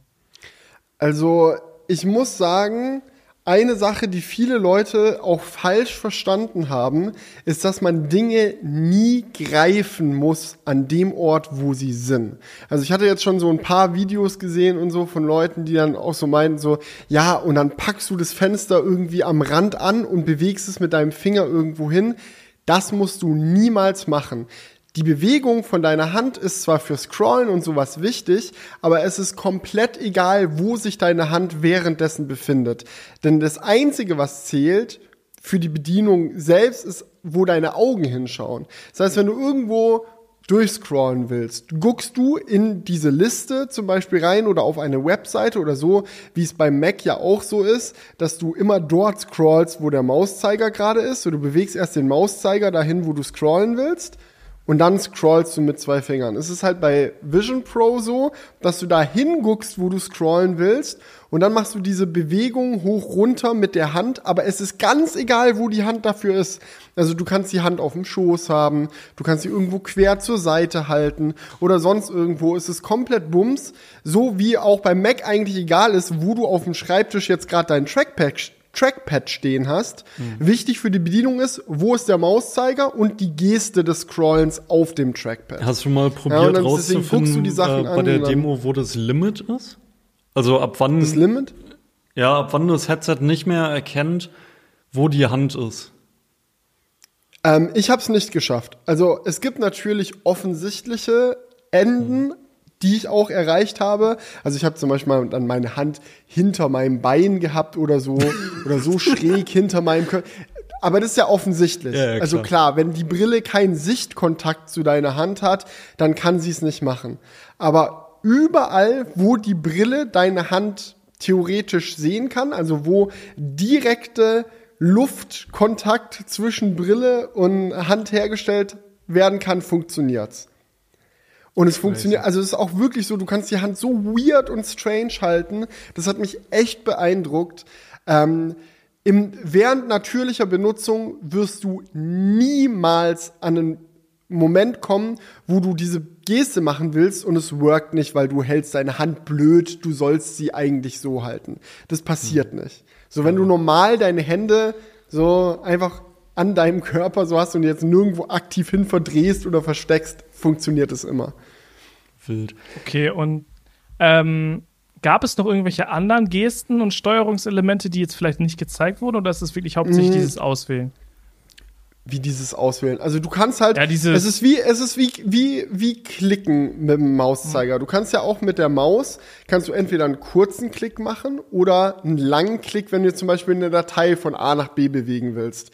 So, dann klickst du ja, hältst die Maustaste gedrückt, bewegst den Mauszeiger wohin, wo du die Datei dann wieder fallen lassen willst und lässt dann los, wenn du die Datei fallen lassen willst. Und genauso ist es in Vision OS auch. Finger zusammen ist Klick und wenn du einen kurzen Klick machen willst, tippst du halt mit den Fingern zusammen. Aber wenn du was greifen willst, gehst du mit den Fingern zusammen, lässt die Finger zusammen und lässt dann die Finger wieder auseinandergehen, wenn du fertig bist. Und das ist zum Beispiel auch für sowas wie Zoomen interessant. Wenn du in ein Bild reinzoomen willst, musst du das Bild angucken, dann nimmst du zwei Hände, tippst mit beiden und ziehst die Hände auseinander oder zusammen, um zu zoomen. Also wie bei Multitouch quasi, dieses Pinch to Zoom, machst du dann halt mit zwei Händen. Aber auch da wieder, ne? Du musst nicht das Bild anfassen und das Bild auf und zuziehen, sondern du guckst das Bild an und ziehst irgendwo deine Hände auseinander oder, und wieder zusammen. Und das was ich so besonders wild. beeindruckend fand, ist, wie genau er erkennt, wie weit du auch deine Hände bewegst. Also zum Beispiel dieses Scrollen. Ja, da könntest du ja jetzt zum Beispiel denken, okay, du fasst die Liste an, du machst diesen Flick nach oben und dann scrollt er halt so einen festgelegten Bereich oder so. Aber es ist genau wie bei iOS, ne, dass dieses Scrollen diesen diesen Gummieffekt hat und sehr genau darauf achtet, wie schnell du deine Hand bewegst und so. Also es war damals, als ich zum ersten Mal in meinem Leben einen iPod Touch in der Hand hatte. Ja, und das erste Mal in meinem Leben auf iOS gescrollt habe, weiß ich noch ganz genau, dass mich das sofort in den Bann gezogen hat. Weil man kannte davor schon Touchscreen-Geräte, die scrollen konnten. Aber es war immer so, äh, äh, äh, äh, entweder ruckelig oder irgendwie nicht dy dynamisch. Es hat sich nicht echt lebendig angefühlt. Aber genau diesen, diesen Effekt, den iOS damals geschaffen hat, mit dem Multitouch-Scrollen, mit diesem smoothen Scrollen, Genau diesen Effekt schafft Vision OS auch. Du kannst sogar eine Liste greifen und so, so machen, ne? So wie du beim iPhone so, so machen kannst und es hängt immer an deinem Finger. Ah, toll, jetzt hat's gerade kurz nicht funktioniert. Aber ihr wisst, was ich meine. So, du, was, was geht denn jetzt ab? So, du machst so und es hängt immer genau da, wo du gerade irgendwas mit meinem iPhone los. Ihr wisst, was ich meine, Leute, ne? Du greifst so eine, so eine Perfekte Liste Demo. und du kannst es wirklich so hoch und runter werfen, wie du willst. Exactly the same in Vision OS. Du greifst es, du machst so ein bisschen, es scrollt so ein bisschen, du machst die Geste Dollar, es scrollt Dollar, du machst so, geht, also alles. Und das fand ich so krass, weil dadurch, dass du die Sachen nicht anfassen musst, sondern dieses Fassen überall machen kannst und nur zählt, wo du hinguckst, hast du das Gefühl, dass dieses Betriebssystem dir immer einen Schritt voraus ist. Weil wie funktioniert es auf dem iPhone oder auf dem Mac, wenn du was bedienen willst? So, keine Ahnung, ich will jetzt ein Icon anklicken auf dem Mac. Dann gucke ich es ja erst an, dann bewege ich meinen Mauszeiger dahin und ich muss ja auch hinschauen, damit ich sehe, ob ich mit dem Mauszeiger das treffe, was ich anklicken will. Und dann klicke ich.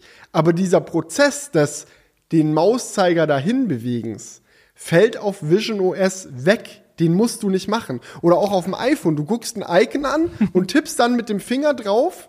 Und du musst ja hingucken, damit du siehst, dass du das Icon Mhm. mit dem Finger triffst. Das brauchst du nicht bei Vision OS. Du guckst hin und in dem Moment bist du schon da. Ist der Prozess schon fertig. Du machst nur noch Klick und fertig. Alter, du das scrollst klingt- nur noch fertig. Ich stelle mir das so wild vor, weil ja du denkst ja beim Gucken nicht nach, wo du jetzt hinguckst, sondern Nee. du denkst halt so, okay, ich will das machen und dann guckst du automatisch dann, das ist ja so eine menschliche Fähigkeit. Und dann also das muss sich ja anfühlen, als würdest du einfach das gesamte System mit deinen Gedanken steuern. Genauso fühlt es sich an. Krank. Und bei anderen Headsets so, du hast den Controller und musst dann extra die Scrollbar treffen, dann irgendeinen Button drücken und runterziehen. Ja, ja. Alter. Nicht, nicht bei Vision OS. Und das ist das, ich hatte ja in meinem, in meinem äh, Video, wo ich auch über meine Eindrücke gesprochen habe von dieser Hands-on-Demo, ich hatte ja einiges zu meckern an dem Gerät. Und es ist mir auch wichtig, weil ich hatte das Gefühl, dass nach der Keynote wirklich alle dachten, krass, es ist das perfekte Produkt, es wird alles verändern. Ja, aber es ist ja nicht so. Vision Pro hat seine Problemchen und es ist nicht das perfekte Produkt für alles. Und da können wir gleich noch drüber reden, wo da noch die Hindernisse und Hürden sind. Aber eine Sache, wo sie mich halt wirklich weggeflext haben, ist diese Bedienung. Und es ist noch beeindruckender und noch wichtiger, wenn man bedenkt, was das überhaupt für ein wichtiger Aspekt für dieses Produkt auch ist. Weil die Bedienung, dieses, dieser Grundaufbau, das ist ja was, was sie jetzt festlegen und es wird sich durch die nächsten 10, 20 Generationen ziehen. An der Art und Weise, wie man den iPhone Touchscreen be bedient, hat sich seit dem ersten iPhone nichts verändert. Gut, wir hatten mal 3D-Touch und so, solche Spielereien, solche Erweiterungen, aber dieses grundlegende Scrollen, Tippen, dies, das, das war immer gleich. Und seit der Vorstellung vom Macintosh hat sich das bei macOS auch nicht verändert. Mauszeiger bewegen, klicken, es war immer dasselbe. Und zu wissen, dass sie für Vision OS diese Basis so genailt haben, dass es sich so gut anfühlt, das zu benutzen, gibt mir halt irgendwo diesen inneren Frieden und auch diese, diese Zuversicht, dass all die anderen Problemchen, die dieses Produkt und dieses Betriebssystem vielleicht aktuell noch haben, dass man die halt ausbügeln kann und am Ende halt immer wieder auf diese grandiose Basis zurückfällt. Ja. Ich frage mich nur, ähm, umso spezieller das ist, was du an einem, Rech an, an einem Rechner, sag ich jetzt mal, machst, desto mehr Zusatzinputs brauchst du ja. Na, also zum Beispiel äh, Videos schneiden. Da hast du irgendwelche Shortcuts. Na, du, du, du klickst nicht einfach nur. So, und die Frage ist, wenn du irgendwann mit dieser Brille halt auch kompliziertere Aufgaben machen möchtest, ob sie noch irgendwie eine Möglichkeit finden, Inputs zu machen, dass man sowas halt auch irgendwie machen kann. Weil das stelle ich Nee. mir jetzt gerade, ne? Du kannst ja eine ja. Tastatur benutzen. Also eine Ja, ja, Tastatur. klar. Ohne Tastatur, oder? Ja, ich meine halt ohne Tastatur, ne? Dass du halt. Man kann sich ja mal Final Cut als Beispiel angucken. Final Cut auf dem Mac versus Final Cut auf dem iPad. Das iPad hat per se keinen Mauszeiger und auch keine Tastatur, also mussten sie sich für Final Cut auf dem iPad ein anderes Bedienkonzept überlegen. Der Cursor, mit dem du durch die Timeline scrollst, hat so einen kleinen Blob, an dem man den entspannt anfassen kann. Es gibt dieses Scrollrad an der Seite. So, sie haben versucht, dem zu helfen. Und ich glaube, in Vision OS wird das genauso passieren. Ich meine, wie gesagt, das Betriebssystem unterstützt alles. Mäuse, Tastaturen, Trackpacks, Handtracking, ist Spracheingabe. So, die Input-Möglichkeiten sind unbegrenzt. Die Frage ist nur, für welche Anwendung greifst du dann auf welchen Input zurück? Und ich fänd's auch keine Schande, wenn man sagt, oh, ich habe jetzt ein so komplexes Schnittprogramm für Vision OS entwickelt. Eigentlich macht's am meisten Sinn, das mit Maus und Tastatur zu benutzen. Dann sei es halt so. Du siehst ja die Maus und Tastatur durch das Headset durch. Es ist nicht stressiger, eine Maus oder Tastatur mit Headset auf zu benutzen als ohne. So wie es sich anfühlt, eine Maus und Tastatur zu benutzen, das wissen wir alle. Und es ändert sich nicht, ob du dieses Headset aufhast oder nicht. Dann ändert sich halt für dieses Schnittprogramm in dem Fall nur die Darstellungsoption. Dann kannst du halt ein räumliches Schnittprogramm bauen mit 3D-Ebenen und ganz vielen Fenstern und so ein Kram. Aber wenn eine Maus dann immer noch die perfekte Bedienung dafür ist, dann ist es halt die Maus. Und für andere Sachen sind es dann halt Gesten. Könnte, Ja. oder manche, es gibt irgendwann noch die Möglichkeit, eine weitere Art von Geste zu benutzen. Also, dass man nicht nur das Klicken hat oder Klicken und Halten wie beim Mauszeiger, sondern dass man irgendwie einfach noch, keine Ahnung, einen Kreis zeigt oder so und dass das erkannt wird. Also einfach, dass verschiedene Gesten erkannt werden. Oder er erkennt verschiedene Finger. Wenn du irgendwie den mit, mit, dem, mit dem Daumen und dem Zeigefinger drückst oder mit dem Mittelfinger und dem Daumen, dass er das vielleicht unterscheiden kann. Klar, also technisch ist das möglich. Ich glaube, bisher ist es nicht in Vision OS integriert, aber man kann das sicherlich in die Richtung erweitern. Also die Zuversicht, mit der das System mein Klicken erkannt hat, lässt mich nicht daran zweifeln, dass andere Gesten auch sehr gut funktionieren könnten. Ja, weil natürlich, du hast schon recht, man kann natürlich immer eine Maus dazu nehmen oder eine Tastatur, aber das beschränkt dich dann immer wieder an einen Arbeitsplatz, an einen Tisch, ne, da, wo du dann daran arbeitest. Aber wenn wir uns vielleicht die Zukunft vorstellen, irgendjemand entwickelt irgendwie ein abgespacedes 3D-Modell von einem äh, Formel-1-Fahrzeug oder sonst was, kann es ja auch vielleicht cool sein, wenn du äh, einfach im Raum um dieses Objekt drumherum gehen kannst und sagst, so ja, jetzt hier mache ich das dran und da mache ich das dran, also so richtig frei irgendwie in der Luft zeichnen kannst und dann Klar. dabei halt noch mehr äh, Eingabemöglichkeiten hast, als nur dieses Tippen und Auswählen. Klar, das ist, ist natürlich richtig, aber auch immer eine Frage der Benutzeroberfläche. Ne? Also ich sag mal so, ein Pro äh, Computerprogramme können ja auch sehr, sehr unterschiedlich sein und viele Funktionen haben. Und am Ende des Tages braucht es nur einen kurzen Shortcut oder halt im Zweifelsfall ein Bedienfenster, wo du kurz ein Tool auswählst, dass dein Mauszeiger auf einmal ein Schnittding wird oder ein äh, Trimmer oder ein Radierer oder ein sonst was. Und das kannst du ja in OS gibt's genauso auch ganz machen. viele Tools. Ja, dass du sagst, du wählst jetzt halt den Radierer aus und ab dann ist dein Auge ein Radierer. Und immer wenn du tippst, radierst du. Und wenn du tippst und hältst, radierst du länger. Oder keine Ahnung. Also, oder du sagst, ey, ich möchte mit meiner Hand selbst radieren. Dann wischst du halt an dem 3D-Modell rum und radierst da Sachen weg. Also da sind, das ist ja das, was ich meinte, so den Entwicklern sind da die Möglichkeiten eigentlich, gerade dadurch, dass Handtracking vom Betriebssystem unterstützt wird, sind fast unendlich. Weil du hast, also selbst wenn Apple sagt, ja, wir machen jetzt keine weiteren offiziellen Gesten, kann ja jeder Entwickler sagen, ey, gut, wenn du bei, in unserem Programm einen Kreis zeigst, dann aktiviert es den Radierer oder so. Weil diese Info, wie die Hand gerade gehalten wird, halt vom Betriebssystem immer bereitgestellt wird. ja, Stimmt. definitiv. Ja, ich glaube, alleine damit ähm, hat Apple schon so großen Vorsprung, dass sie halt diese einheitliche Bedienung dann über die Schnittstellen auch für Entwickler freigeben, dass die sich halt nicht erst drum kümmern müssen, so, okay, wie bedient man jetzt überhaupt dieses gesamte Headset, sondern dass sie einfach gucken können, wie ähm, kann das geil im Programm eingesetzt werden. Das, also dass halt dieses gesamte Tracking an sich schon auf Systemebene vollständig funktioniert. Ja. Aber das, Das ist ja- Krasse, ja, Ja, das ist ja Apple sowieso wichtig, dass das alles Mhm. erstmal auf Systemebene integriert ist, auch mit dem, wo guckst du hin? Das ist ja auch Mhm. eine mega wichtige Eingabemethode, dass er halt highlightet, wo du hinguckst. Und wenn das halt die Entwickler auslesen könnten, dann, wie sie ja schon gesagt haben, wäre das jetzt, glaube ich, nicht so vorteilhaft, äh, weil du dann ja wie so ein Eye-Tracker ähm, auf, auf einer Website oder so hättest und dann überall die Werbung dort platzieren könntest, wo, sie, wo du immer hinguckst. So, das ist ja, das ist ja schon echt, könnte ein riesiger Abfuck sein. Und deswegen ist es äh, gut, dass das so gelayert ist und dann nicht an die Software rausgegeben wird, solche Informationen. Auf jeden Fall. Ähm, eine Sache, die ich noch erwähnen wollte, einfach mal random Note am Rande. Ähm, Vision OS unterstützt AirPlay. Das wurde Oh, nirgendwo gesagt, Lol. habe ich aber in meiner Demo Geil. erfahren. Ähm, Ja. Weil die Sache ist natürlich die, das ist jetzt nicht das erste VR-Headset, das einen Video-Output hat. Du willst ja eigentlich, wenn du irgendwie zum Beispiel im Wohnzimmer bist und du zockst ein VR-Game und Freunde sind dabei und wollen das auch ausprobieren, willst du ja, dass die sehen können, was du gerade in deinem Headset machst. Und so bei einer HTC Vive oder so schließt du es dann halt an den Fernseher an. Wenn du eine PlayStation VR trägst, kann die PlayStation auf den Fernseher ausgeben, was du gerade im Headset siehst. Und diese, diese, diesen Aspekt erfüllt Vision OS durch AirPlay. Du kannst einfach das, was du siehst, per Airplay auf ein Apple TV oder auf ein Mac oder sonst wo raufstreamen und dann sehen die Leute um dich rum auch das, was du siehst. Geil.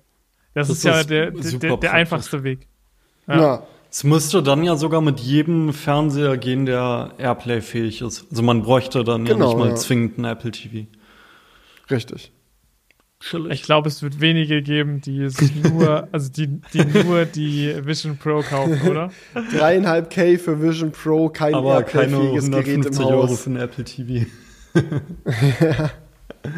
Also ja, das ist schon spannend. Aber mein, ein Aspekt, der noch neben dem Gewicht kritisiert wurde, war ja einfach die Akkulaufzeit. Also bei Vision Mhm. Pro ist es ja so gelöst, dass, die ja, dass der Akku quasi wie so eine Powerbank an einem Kabel hängt und du dir diesen in die Hosentasche steckst. Und ähm, da denkt man ja eigentlich, okay, dann kannst du ja die Powerbank so groß machen, dass es irgendwie geil ein paar Stunden hält. Aber Apple sagt jetzt, es hält bis zu zwei Stunden. Und wir wissen ja, ähm, Filme und Filme wurden ja mega beworben, dauern auch gerne mal über zwei Stunden oder bis du den Film ausgewählt hast, bis du dann loslegst. So kann man kann schon sein, dass du da deutlich länger als zwei Stunden dran bist. Was haltet ihr von der Akkulaufzeit? Man kann das Akku-Pack ja auch an den Strom anschließen, sodass du quasi Dauerstrom hast.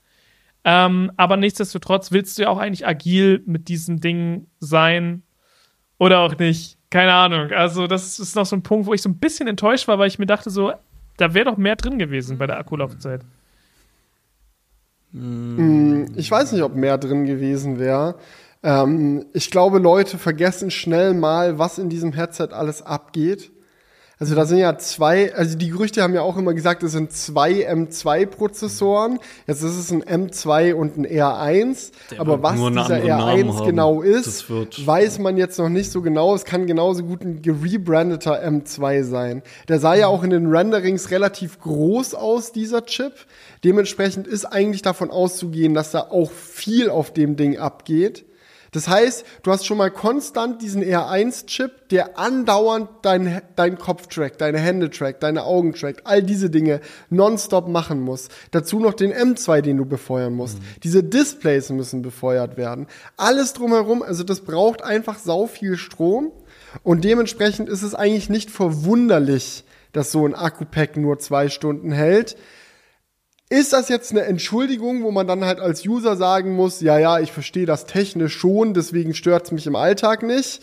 Nee, es wird im Alltag natürlich trotzdem nerven. Ich glaube, dass viele Leute eh keinen Bock haben, das arg viel länger als zwei Stunden zu tragen, weil es halt aktuell noch relativ schwer und ist und in, dir ins Gesicht drückt und so. Ähm, aber ja, trotzdem, mehr wäre natürlich besser gewesen. Also äh, brauchen Ja. wir nicht drum rumreden. Wäre ein größerer Akku die Lösung gewesen, weiß ich auch nicht. Ich fand die Größe von dem Akku sehr angenehm. Was wiegt denn das Ähm, Ding eigentlich so ungefähr? Puh, kann ich dir nicht genau sagen. Das war aber, also es ist so, wie du es dir vorstellst. Wie eine Powerbank in der Größe halt. Also es ist jetzt nichts Besonderes. Halt wie so ein, wie so ein Handy eigentlich. Ja, ich würde sagen, grob wiegt ungefähr so viel wie ein 14 Pro Max. Vielleicht ein Ticken mehr. ähm, aber es ist auch halt sehr weich auch und eh nicht so abgerundet. unendlich groß sein. Ja, es ist halt trotzdem sehr weich und abgerundet. Es gleitet sehr angenehm in die Hosentasche, dieser Akku. Meine Demo war auch so aufgebaut, dass ich ähm, auf dem Sofa saß für den Großteil der Demo und dann gegen Ende der Demo hieß es so, wir machen jetzt Dinosaur Encounter, steh mal auf, steck dir den Akku in die Hosentasche und steh auf.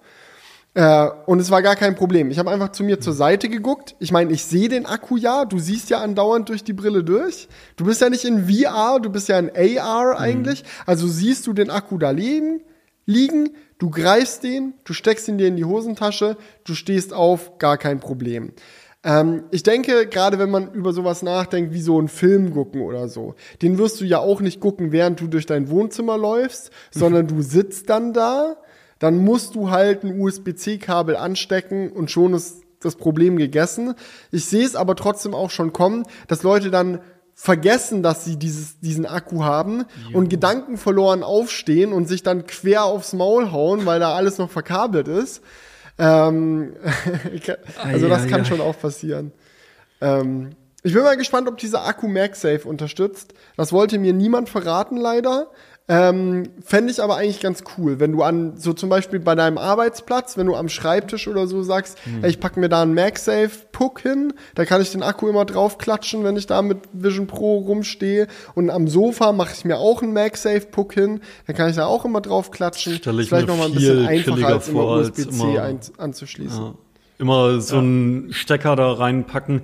Klar, es geht, aber es ist halt nervig, gerade wenn man irgendwie überlegt, man guckt einen Film oder man arbeitet gerade und muss dann kurz auf Klo gehen oder holt sich was zu trinken, dann jedes Mal diesen Stecker da rauspacken, wieder rein. Und das Headset abnehmen ist ja auch keine Alternative. Ja. Oder sollte ja nicht die Alternative sein. Ja. ja. Ich glaube, im Endeffekt wird, es, wird die Akkulaufzeit wohl nicht der Punkt sein, der das Produkt zum Scheitern bringt. Weil du kannst ja auch theoretisch einfach eine Powerbank an die Powerbank anschließen. Ja, du kannst die Daisy. Chain, eine Powerbank Ja. in die linke Hosentasche, USB-C-Kabel rüber zur anderen Powerbank in der rechten Hosentasche, Kabel hoch zum Headset. Genau. Vielleicht geht. bieten die ja auch noch ein größeres Akku-Pack an, so als Ja, Zubehör. der war Für ja auch so einfach, 199 Euro. so, was bei dem Preis ja dann auch okay ist. Ja, ich glaube, das macht den Braten da nicht mehr fett. Ja. Aber äh, auf jeden Fall spannend. Ähm, es gibt ja einige Stimmen, die sagen so, yo, das Produkt wird floppen. Mich würde interessieren, glaubt ihr, wird Vision Pro oder Vision Pro 2 oder Vision Pro 3, wird das der oder das Ding in Zukunft? Oder ist das so eine Sache wie Foldables, so, yo, ist ganz nice to have, manche nutzen es, manche nicht? Oder wird es so wie das iPhone so komplett neue Produktkategorie, die unsere Art, wie wir mit äh, Medien umgehen, komplett neu macht und für immer verändert? Ich glaube, es setzt sich durch. Vielleicht nicht in den nächsten drei Jahren oder nächsten vier Jahren, aber so auf zehn Jahre gesehen oder so wird sich das safe durchsetzen. Alleine, weil die Technik weiter voranschreitet.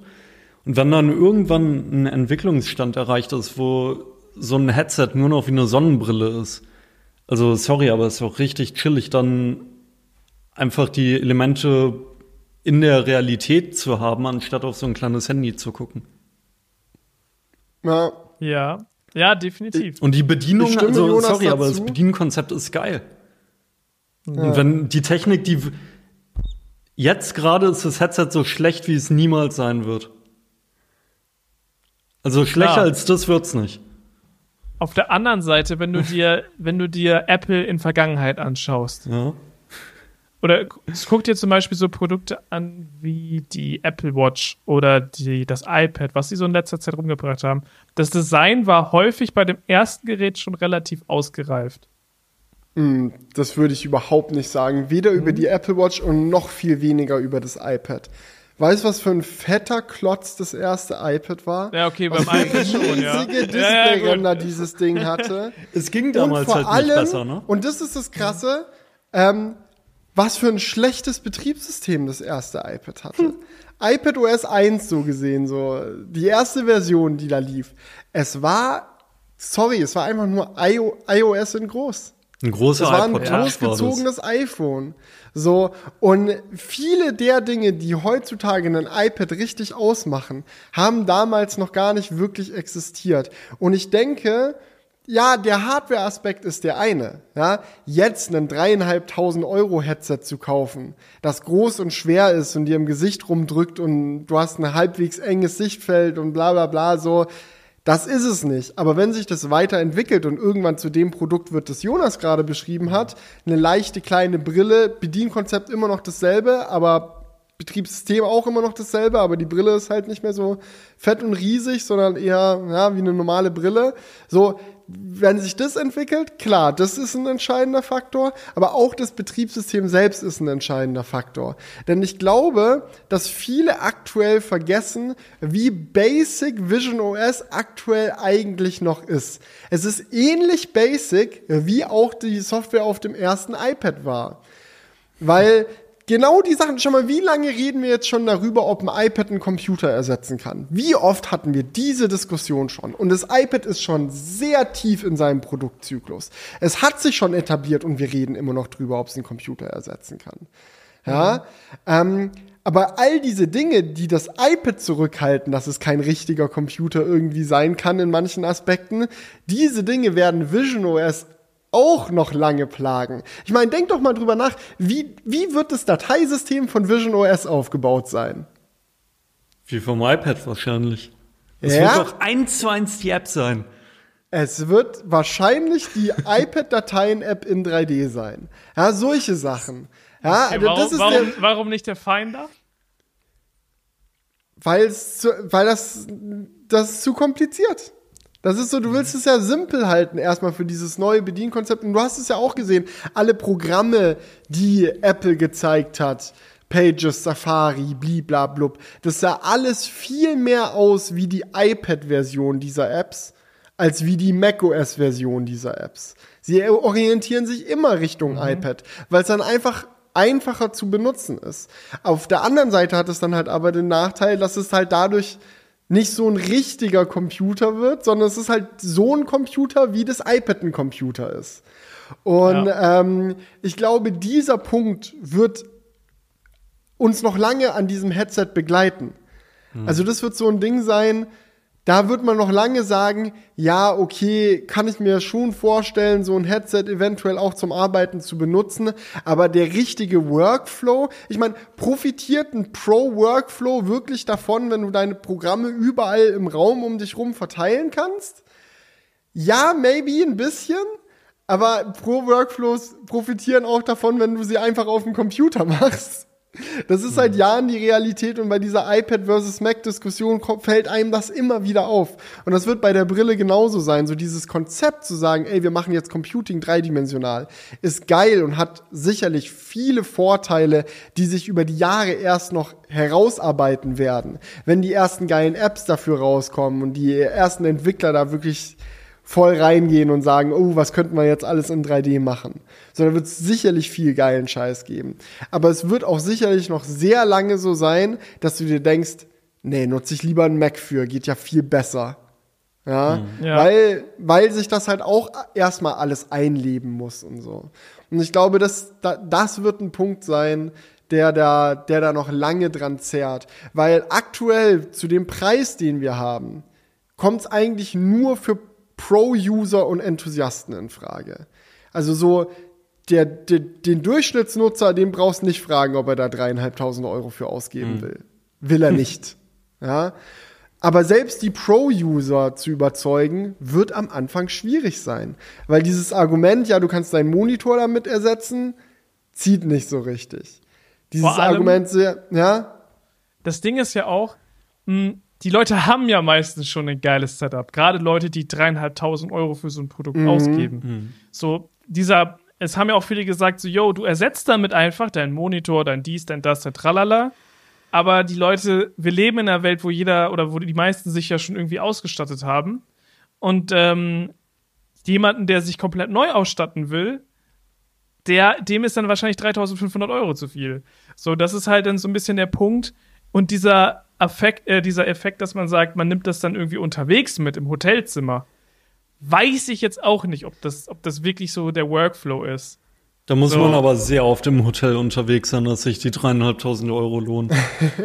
Oder Genau, das- Dollar. In Euro wird's ja safe mehr. Wahrscheinlich so 4200 Genau. oder so. Richtig. Und da ist halt dann die Frage, ob dann nicht auch fürs Hotel einfach dein MacBook eben ausreicht. Also ich kann mir schon vorstellen, dass es sich durchsetzt, langfristig. Aber ich glaube, es wird viel schwieriger für dieses Gerät sich durchzusetzen, als es für den iPod war, sich durchzusetzen, als es für das iPhone war oder den, das iPad oder selbst die Apple Watch, weil das alles Geräte sind, die dich nicht dominieren. So, ein iPhone, Digga, halt ein cooler Taschencomputer, den stecke ich mir in die Hose, den habe ich dabei und wenn ich es benutzen will, benutze ich's.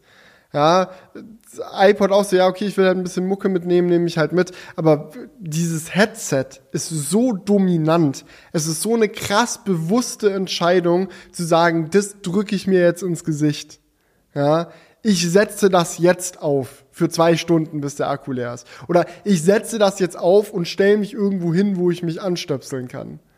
Ja, der Vorteil, den dieses Gerät dir bietet, muss so viel größer sein als bei diesen anderen Geräten. Bei einem iPhone oder so oder bei der Apple Watch sagst du so, ja, okay, selbst wenn es auch nur ein bisschen nice ist, irgendeine Armbanduhr trage ich halt eh, dann nehme ich halt die Apple Watch, die hat noch ein paar coole Features. Ja, aber die, dieses Headset, da reichen ein paar coole Features nicht aus. Dass, dass du mhm. sagst, ey, ich gebe so viel Geld dafür aus und gleichzeitig binde ich es mir dann noch ins Gesicht rein, dann muss es schon sehr, sehr geil sein. Und sehr, sehr geil sind bisher nur das Betriebssystem, die Bedienung und die Displays. Aber es gibt auch noch ganz viele Aspekte daran, die noch nicht sehr, sehr geil sind. Und ob die in den nächsten Jahren noch sehr, sehr geil werden können, das müssen wir einfach abwarten, mal gucken. Ja, die Sache ist ja, die Sache ist ja die, dass das zumindest die Basics sind, die es natürlich braucht, damit alles sehr, sehr geil wird. Ne? Sowas wie die mhm. generelle Bedienung und mhm. das Display. Das sind ja schon die Basics, sagen wir mal. Wenn man die richtig macht, ähm, hat das ja schon mal, holst du damit schon mal das Wichtigste rein für dein Produkt. Ähm, Im Endeffekt frag, ist da halt die Frage, ob es viel geile Software geben wird. Und viel geile Software entsteht ja meistens dann, wenn du viele Nutzer hast. Und das ist ja das Problem, wo sich dann diese Brille eigentlich selbst ins Ausschießt, weil sie halt so teuer ist. Wir, werden es halt nicht viele Nutzer werden. Es werden vielleicht viele sehr zahlungswillige Nutzer sein oder ne, verhältnismäßig mhm. viele sehr zahlungswillige. Aber alles in allem wird es äh, dann doch eine eher geringe Anzahl an Nutzern sein. Ja. Und da ist dann halt die Frage, ob, ob, ob sich in dieser Konstellation viel gute Software ergibt. Das Ding ist, was sie ja jetzt hauptsächlich gezeigt haben, sind halt so Services zu implementieren, wo das einfach geht. So Streaming-Apps zum Beispiel. So wie einfach mhm. ist es, eine Streaming-App da irgendwie zu implementieren. Gerade wenn du ein 2D-Video dann da einfach anzeigst.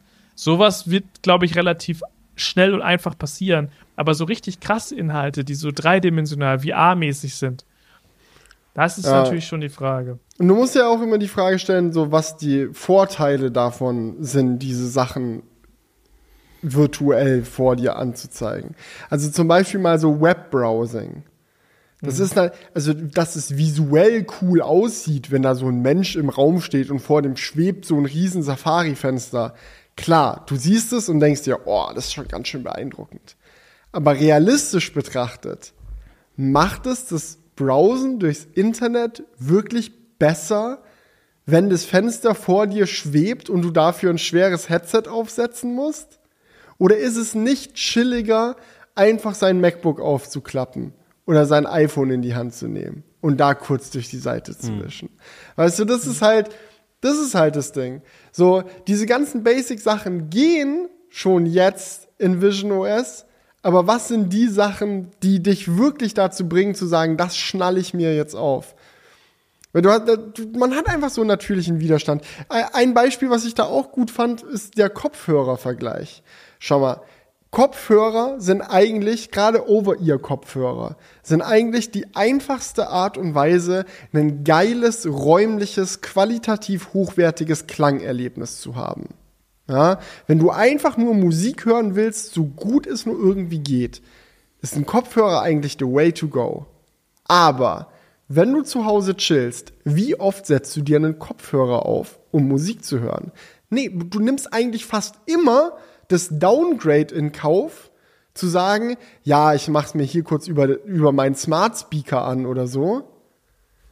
Ja. Weil du diese Freiheit einfach genießt als Mensch, natürlicherweise, nicht einen Kopfhörer auf dem Kopf haben zu müssen. Und ein Kopfhörer ist noch relativ unauffällig in deinem Gesicht. Das ist ja ein Bügel, das Gewicht wird schön oben von deinem Kopf getragen, die Ohrmuscheln sitzen relativ entspannt auf deinen Ohren auf. So ist es nicht so ein großer Abfuck, Kopfhörer zu tragen. Aber ein VR-Headset zu tragen, das ist bei weitem nicht so bequem wie ein Kopfhörer. Und dann stellst du dir die Frage, okay, wie viel krasser muss eigentlich räumliches Computing sein, dass du sagst, ja, das ist mir jetzt lieber als mein Dual-Monitor-Setup. Ja, das ist schon, wo ich mir das, ich habe ich hab auch so ein paar Use Cases durchgedacht, wo ich mir denken würde, da ist das echt cool. Zum Beispiel, du musst so Haushalt machen. Mhm. Keine Ahnung, du musst jetzt so Wäsche zusammenlegen, du musst jetzt irgendwie, keine Ahnung, irgendwas im Haushalt machen, Spülmaschine einräumen. Ähm, ich weiß nicht, ob es da cool ist, dann so eine Brille aufzuhaben. Du siehst ja immer noch, was du machst und kannst dir irgendein Fenster aufmachen von, von, von einem Video oder sonst was. Und dir das immer dann wieder dahin ziehen, wo es dann gerade einigermaßen im Sichtfeld ist und du trotzdem noch was anderes drunter machen ja. kannst. Oder bin ich da komplett Banane mit dieser Einschätzung, dass es cool sein könnte? Du hattest sie ja auf, so ja. würdest du sagen, dass also das so, ist? so wie Vision OS aktuell funktioniert, gibt es keine Fenster, die sich mit deinem Kopf mitbewegen, sondern die bleiben im Raum stehen. Und im Endeffekt ja. wäre dann beim Spülmaschine ausräumen es auch nichts anderes quasi, als sich ein iPad oder so im, äh, auf den Küchentresen zu stellen, weil du würdest auch in Vision OS das Fenster dann halt auf den Küchentresen stellen, virtuell gesehen. Ähm, ja. Ähm, aber das können sie natürlich noch ändern. Ja, das ist ja, das, das kann man ja so Floating, Floating Fenster oder so, die mit deinem Kopf sich mitbewegen. Ja. So ein HUD-Mode oder so kannst du ja easy noch machen. Ich meine halt ähm, halt damit irgendwie, dass du dann halt auch durch, dein, durch deine Wohnung gehen kannst. So Geschirr einräumen ist vielleicht, also du räumst auf oder du mhm. bist Staubsaugen oder du machst irgendwie was, wo du in, in, eigentlich in Bewegung bist und wo es eigentlich unpraktisch ist, irgendwie ein Telefon dabei zu haben, iPad dabei zu haben, Du bist halt einfach in Bewegung. So, wie funktioniert das? Es wäre das nicht vielleicht cool, dass du dann dabei diese Brille aufhast? Also, wenn du irgendwann mit der Hardware an einem Punkt bist, den Jonas vorhin angesprochen hat, wie es ist nur noch eine kompakte kleine Brille, dann ja. Aber so wie die Dimensionen der Hardware aktuell sind, nein. Das ist jede Kopfbewegung ist erschwerlicher mit diesem Headset. Und das musst du auch echt bedenken, das Blickfeld ist eingeschränkter. Also du siehst durch dieses Headset zwar deine Umgebung sehr gut durch, aber du siehst sie halt durch das Headset. Und das Headset macht halt als, den hier, ne? Beschränkt dein hast, Genau, beschränkt dein Sichtfeld. Das ist so wie würdest du gerne beim auf nee, eigentlich ist eine Taucherbrille fast noch besser oder eine Skibrille ist häufig auch noch besser vom Sichtfeld als dieses VR-Headset. Du sagst Oha. halt so, ey, in meinem Sichtfeld, ich möchte den äußeren Rand bitte abschneiden und mir dann noch in die Mitte ein Videofenster reinlegen. Also ja, zum okay. Aufräumen ist das nicht praktisch. Das mhm. ist Quatsch. Oder auch, das fand ich auch geil an dem Video von Snazzy Labs, wo er meinte, so, es gibt ja diese eine Szene in diesem Apple Promo-Video, ähm, wo diese eine Frau im Hotel ihren Koffer packt und das Headset aufhat und dann kommt so ein FaceTime-Anruf rein und sie so, oh ja, annehmen, oh hi, wie geht's dir? Warum hatte sie dieses Headset gerade auf? Was hat sie da gemacht? Also, wieso? Und hat sie ihr Headset vorher aufgeladen und dachte dann, so, jetzt, jetzt packe ich meinen Koffer, jetzt stecke ich mein Headset ab, jetzt habe ich zwei Stunden Zeit, meinen Koffer auf, einzupacken. So, das ist doch Quatsch. Also, warum hatte sie dieses Headset auf? Ja, keine, vielleicht wusste, meistens weiß man ja, wenn man so einen Termin hat, dass er gleich ist. Vielleicht hat sie ihn schon mal aufgezogen. Weil sie wusste, gleich geht's los. Keine Ahnung. Aber ja, ich, ich finde auch sowieso, der, der Dude, der steht so am Küchen, das war ja dieses äh, Promo-Video am Ende, da steht dieser Dude am, am Küchentisch, macht für seine Kinder irgendwie was zu essen. Und währenddessen hat er so ganz komplexe Zeichnungen oder irgendwie solche Blueprints. Multitasking, voll am Start. So, da frage ich mich auch so, welche, welches menschliche Gehirn kriegt das geschissen? So was zu essen zu machen und gleichzeitig irgendwie so einen Ingenieurkram da aufzuhaben. So, mhm. Ne, das ist halt auch die Frage, so ein Video aufzuhaben, wo man vielleicht noch irgendwie was Interessantes sich reinzieht. Okay, aber dann noch also so krass Multitasking schwierig mhm. ist das, glaube ich. Ich stelle mir auch die Frage, wieso Apple die aktive Entscheidung getroffen hat, so ein Szenario zu zeigen. Also sie sind halt wirklich, also es hätte ja nicht sein müssen. Aber es war so, ja, ja, dieses Produkt gehört ins Zentrum deiner Familie. Oh, das fand da ich generell so mystisch an einigen Stellen, ne? Mit diesen auch 3D-Fotos. So, keine ja. Ahnung, Kindergeburtstag von Minibar irgendwann erstmal die Brille aufsetzen oder wie? Ja, es ist. Also, so also, wenn du die Brille aufhast, ist es eigentlich gar nicht so schlecht, weil im Vergleich zu etwas mit dem iPhone zu filmen oder etwas mit, einem, mit einer DSLR zu filmen oder so, oder wenn man an früher denkt, etwas mit einem mhm. Camcorder zu filmen, ist es mit Vision Pro Film eigentlich geiler, weil wenn du durch so einen Camcorder durchguckst oder wenn du durch dein iPhone-Display durchguckst, so, du bist eigentlich nicht mehr wirklich in dem Moment, sondern du konzentrierst dich mehr aufs Aufnehmen als auf den Moment. Ja, gut, aber ich meine, so ein Handy, das kannst du ja auch einfach so neben dich halten und den Moment anschauen. Ist schon richtig, aber wenn du Vision Pro auf hast, wirst mhm. du in diesem Recording-Modus ja kein weiteres Fenster haben. Mhm. Du nimmst halt auf und du siehst aber trotzdem durch das Headset durch. Und für dich als derjenige, der gerade filmt, ist das dann eigentlich gar nicht mal so wack und du wirst gar nicht so doll aus dem Moment rausgezogen. Aber die Außenwirkung ist halt schwierig. Möchte ich, dass in dem Moment, wo mein Kind dann da seine Geburtstagskerzen ausbläst, es mir nicht in meine echten Augen schauen kann, sondern obwohl im Recording-Modus wird der Weiser ja auch noch weiß, ne? Jo, stimmt. Das hat man gesehen. Das ist so eine ganze Farb weiße Farbfläche, die dann angezeigt wird. Und das ist alles, was Minibar dann sieht. Sieht dann einen weißen Balken in meinem Gesicht und wie ich es mit diesem Headset anglotze. Ja, also, ja. vielleicht, also vielleicht irre ich mich und irgendwann ist es dann ganz normal, weil irgendwann war es dann halt auch ganz normal, halt einen Camcorder anzuglotzen, statt das Gesicht von seinem Vater. So, aber und du, du hast es ja auch nicht die ganze Zeit auf, sondern nur in dem Moment, um kurz aufzunehmen. Aber trotzdem, das hatte so ein weirdes Gefühl. Mhm. Und ich habe mir wirklich die Frage gestellt, warum haben die sich aktiv dazu entschlossen, genau so eine Szene zu zeigen? Das ist doch so sensibler geht's ja kaum. Mhm. Also irgendwie, ich fand dieser Moment, wo aufgenommen wurde dann über das Headset, der hat sich super disconnected angefühlt zu der Situation, nur dass man im Anschluss dann den Moment nochmal enjoyen kann und dann wieder connected. Ja. Und ähm, man hätte es ja vielleicht auch so zeigen können, dass er die Brille nicht aufhat, dass er es wie so ein Camcorder benutzt. Mhm. Aber so, so sieht Apple die Funktion wahrscheinlich nicht. Also, ja.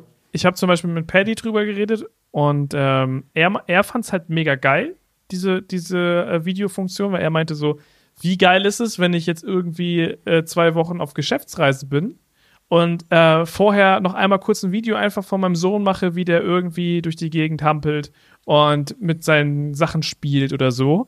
Und ich mir das dann einfach unterwegs nochmal anschauen kann ähm, und wieder so ein bisschen bei der Familie mhm. sein kann, ohne dass ich halt gerade da bin. Wie geil ist das? Ich würde es sofort machen. Ähm, vielleicht also wenn man irgendwie so seine Familie vermisst und dann vorher sagt, so ja, ich bin jetzt bald weg und einfach mal so ein paar Situationen aufnimmt, mhm. ähm, ist vielleicht ganz cool.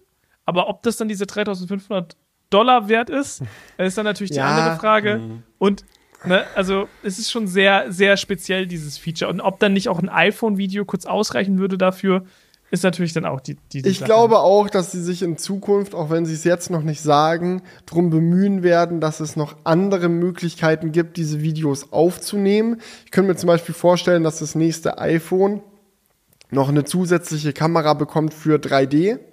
Also, dass du sagst, ja, mach halt noch einen Sensor hier in die andere Ecke.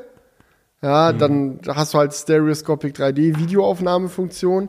Dann kannst du es halt gewohnt mit dem iPhone aufnehmen und trotzdem in 3D angucken, weil diese Sachen angucken ist schon geil. Also, ich durfte ja auch mir so ein Video anschauen in der Demo und es sieht ganz gut aus. Also ich glaube, die Kameraqualität könnte noch besser sein von diesen 3D-Videos. Und sie haben mich ehrlich gesagt gewundert, dass sie nicht noch besser war weil die Pass-Through-Qualität ja so gut ist.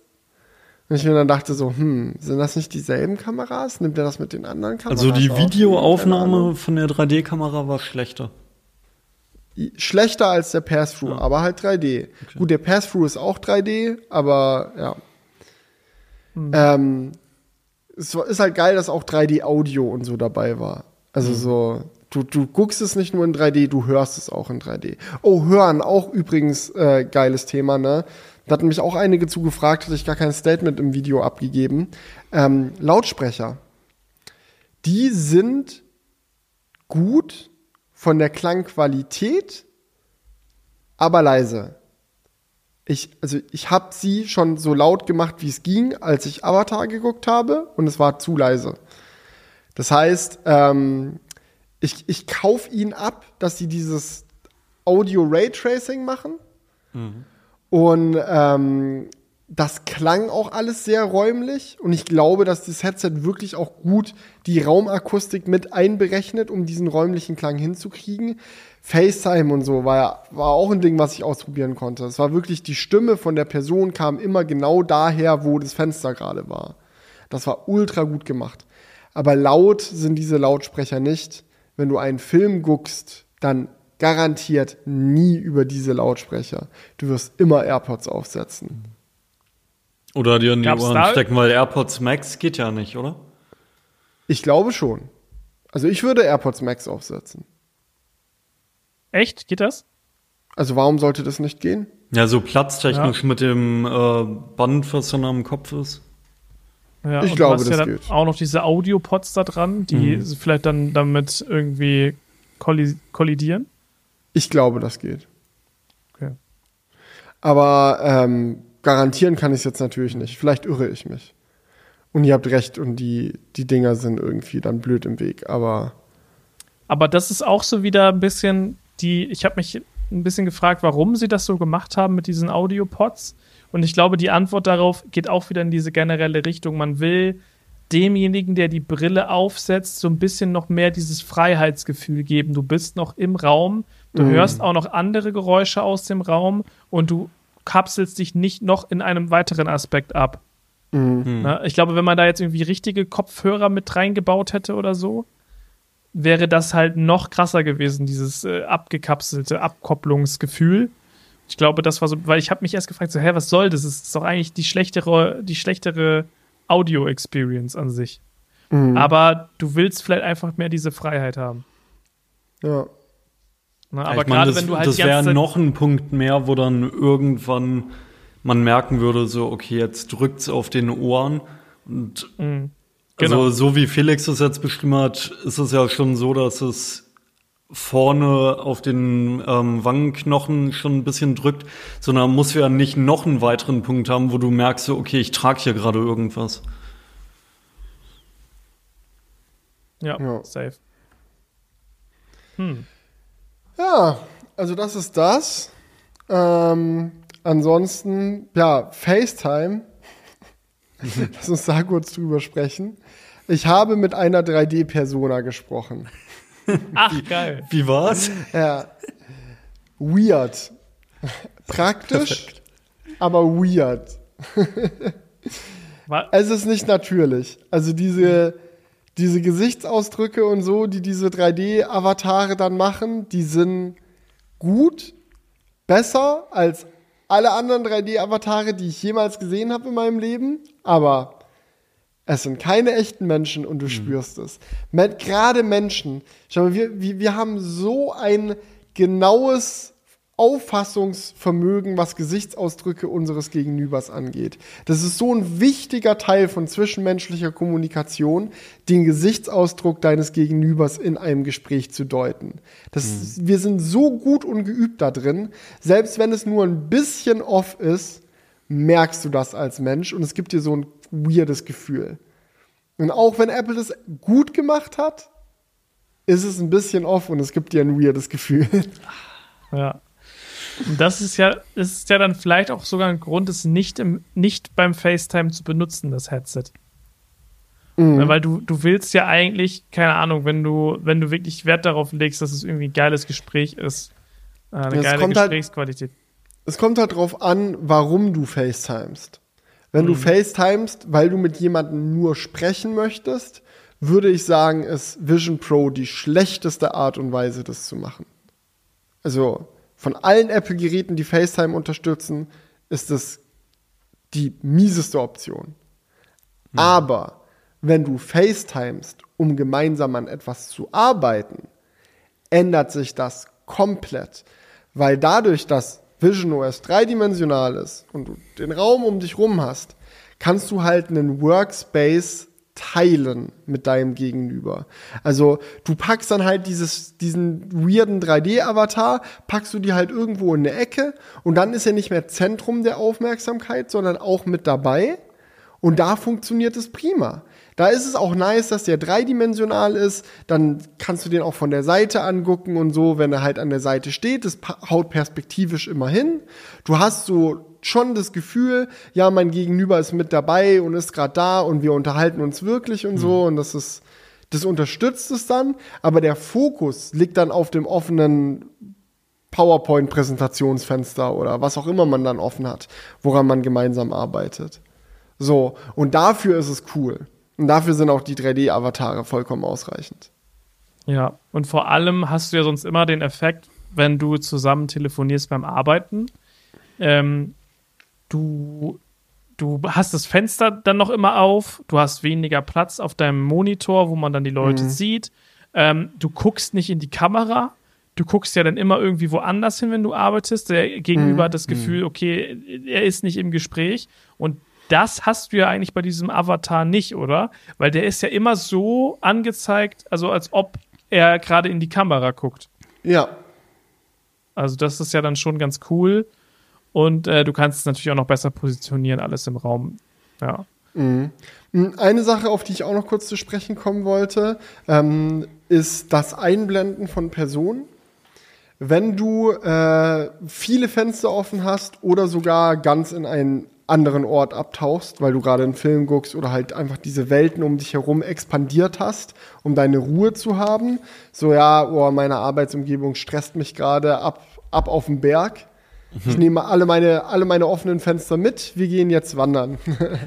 also so diese drehst du an der digitalen Krone, der schöne Bergsee kommt und alles um dich herum ist weg. Wie ist es dann mit anderen Leuten zu sprechen? In der ähm, Keynote haben sie ja gezeigt, dass wenn sich dir jemand nähert, dass er eingeblendet wird. Das sieht genauso aus in echt wie in der Keynote. Es ist die perfekte visuelle Repräsentation davon, wie es auch in echt ist. Funktioniert genau gleich, so eine smoothe Einblendung. Nur der Bereich, wo diese Person ist, wird überhaupt eingeblendet von deiner Außenwelt. Du bleibst trotzdem dort, wo du hin wolltest, aber dieser Mensch kann dann quasi durch diese Fassade trotzdem mit dir sprechen. Wenn du ein Weilchen mit einer Person sprichst, bleibt die auch die ganze Zeit eingeblendet. Und wenn du dann irgendwann aufhörst, mit ihr zu sprechen und dich wieder dein Ding widmest, blendet sie sich automatisch wieder aus und wird wieder eingeblendet, wenn sie entweder A anfängt zu sprechen, also sobald die wieder was sagt, wird sie eingeblendet, damit du sagst, ah, okay, der hat gerade mit mir geredet, dass es dir quasi wieder in Erinnerung gerufen wird, ah, da ist ja jemand. Oder B, du guckst an den Ort, wo die Person sein müsste. Ja, also bei mir war es Okay. jetzt so, ich saß auf diesem Sofa, ich hatte links und rechts von mir zwei Apple-Mitarbeiter auf Sesseln sitzen, die halt mich durch die Demo geführt haben. Und ich war dann irgendwann in dieser Welt, habe mich auf mich selber konzentriert, die waren nicht mehr da. Aber weil ich ja wusste, wo die sitzen, habe ich halt immer wieder dahin geguckt und immer wenn ich die quasi versucht habe anzuschauen, wurde es automatisch an der Stelle wieder quasi meine virtuelle Realität aufgebrochen und ein kleines Fenster zur echten Welt hat sich geöffnet. Na, das ist Crazy. echt genial. Das, ist, das geht dann so in Fleisch und Blut über. Dieses, Mhm. ähm, wie man da interagiert. Äh, und so muss es ja auch sein. Was Also ich ganz also, interessant. Achso, erzähl Ja, sag- nee, hau. Also, äh, was ich ganz interessant fand, das habe ich in irgendeinem Video gesehen gehabt. Bei Tieren zum Beispiel geht das ja noch nicht, ne? Also wenn du irgendwie Haustiere hast, dann, keine Ahnung, Oh. da versehentlich so auf die Katze, Katze aus drauf dem Nichts an. treten. Naja, du solltest ja, wenn du rumläufst, würdest du ja eh. Mhm. Ähm, gut, vielleicht wenn du Fullscreen Gaming machst, nicht, aber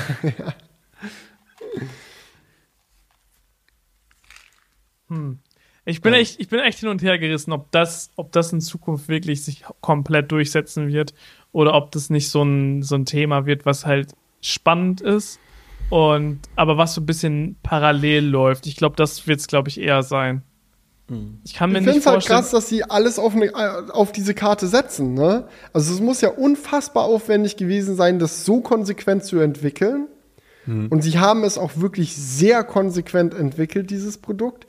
So viele wichtige Inno Innovationen, so smart zusammengesetzt, dass es wirklich das beste VR/AR-Headset ist, das wir jemals hatten. Aber ob das reicht, ist dann halt die Frage. Ja, aber wenn das nicht reicht, was reicht dann? Ja, Na, also, ich glaube, dann entweder ist diese Technik halt komplett einfach an, an, an unserem Alltag vorbei entwickelt. Ich kann mir gut vorstellen, dass es nochmal so einen Dip gibt. Also es gibt jetzt halt erstmal diese, diese Faszination für diese neue Art des Computing, oh, der räumliche Computer ist da, oh, sie haben so viel Bedenk bedacht, oh, krass, wenn ich es benutze, fühlt es sich telepathisch an, oh, heftig, heftig, heftig, so, so eine erste Hypewelle. Dann wird es sicherlich nochmal abflachen, weil die Leute realisieren, oh, es ist gar nicht so nice, das den ganzen Tag zu tragen. Und oh, es ist auch sehr teuer. Und oh, irgendwie gibt es auch noch nicht so viele Programme dafür. Und dann flacht es nochmal so ein bisschen ab. Und dann wird Apple trotzdem, weil wenn jetzt, wo sie sich erstmal rein investiert haben, kommt nächstes Jahr die zweite Generation. Und übernächstes Jahr die dritte. So, es, es gibt kein Produkt, keine neue Produktkategorie, die Apple angefangen hat seit dem iPhone, wo nicht jährlich Hardware-Updates kamen. iPad kamen jährlich Hardware-Updates, Apple Watch kamen jährlich Hardware-Updates, iPhone kommt auch jedes Jahr ein neues raus. Und bei den Macs haben wir es ja mittlerweile auch geschafft, fast auf einem jährlichen Rhythmus zu sein, was zumindest die Chip-Upgrades angeht. Ähm, und das wird bei Vision Pro genauso sein. Und dann ist halt die Frage so, okay, dann kommt dieser erste Dip und sie machen weiter und machen weiter. Schaffen sie es aus dem ersten Dip dann irgendwann wieder raus, weil die Hardware so gut wird, dass es sich dann so gut und gleichzeitig günstig wird, dass die Leute dann tatsächlich sagen, ja Mann, das, das ist es, the future of computing ist hier. Oder werden sie auf ewig in diesem Dip rumdümpeln? Ich glaube halt nicht, dass es so sein wird, dass wirklich jeder nur noch mit so einem Headset rumläuft, sondern eher, dass es halt wie ein iPad oder wie eine Apple Watch, die natürlich eine ganz andere Preiskategorie hat, aber dass es halt so ein Ding ist, was viele Leute nutzen werden, weil es für viele ab irgendeinem Punkt ähm, besser ist von der Technik, also wenn auch das Headset kleiner wird und alles und leichter, Akkulaufzeit besser, dies, das. Aber dass es halt nicht der Ersatz für alles sein wird. Aber es wird, ich bin mir sicher, dass es ein erfolgreiches Produkt wird. Okay. Statement. Statement hier auf jeden Fall. Aber es, es ist dann ja noch die Frage, also wann es überhaupt zu uns kommt. Ähm, in den USA Äh. kommt es Anfang nächsten Jahres. Ende 24. Und hat irgendjemand bestätigt, dass es überhaupt nach Deutschland kommt? Es wurde bestätigt, dass es im Laufe des Jahres 2024 noch auf weitere Länder erweitert wird. Und wenn man sich in der Vergangenheit anschaut, in welche Märkte Apple zuerst mit Produkten reingeht, wenn sie so eine selektierte Auswahl machen, dann ist Deutschland immer vorne mit dabei. Deutschland ist ja auch in Europa, so. glaube ich, das äh, wichtigste Land für Apple. Ist halt auch das Reichs, eins der reichsten Länder in Europa. Ähm, wichtig für so ein teures Produkt. Also ich glaube, dass wir es in Deutschland noch 2024 sehen werden. Auf der anderen Seite sind die Deutschen, was sowas angeht, glaube ich, schon sehr skeptisch. Ja, ja. Wenn man sich das mal so weltweit überlegt, ähm, könnte ich mir vorstellen, dass es in Deutschland vielleicht nicht so viel Anklang findet wie in anderen Ländern, die da vielleicht ein bisschen offener für so eine Technologie sind.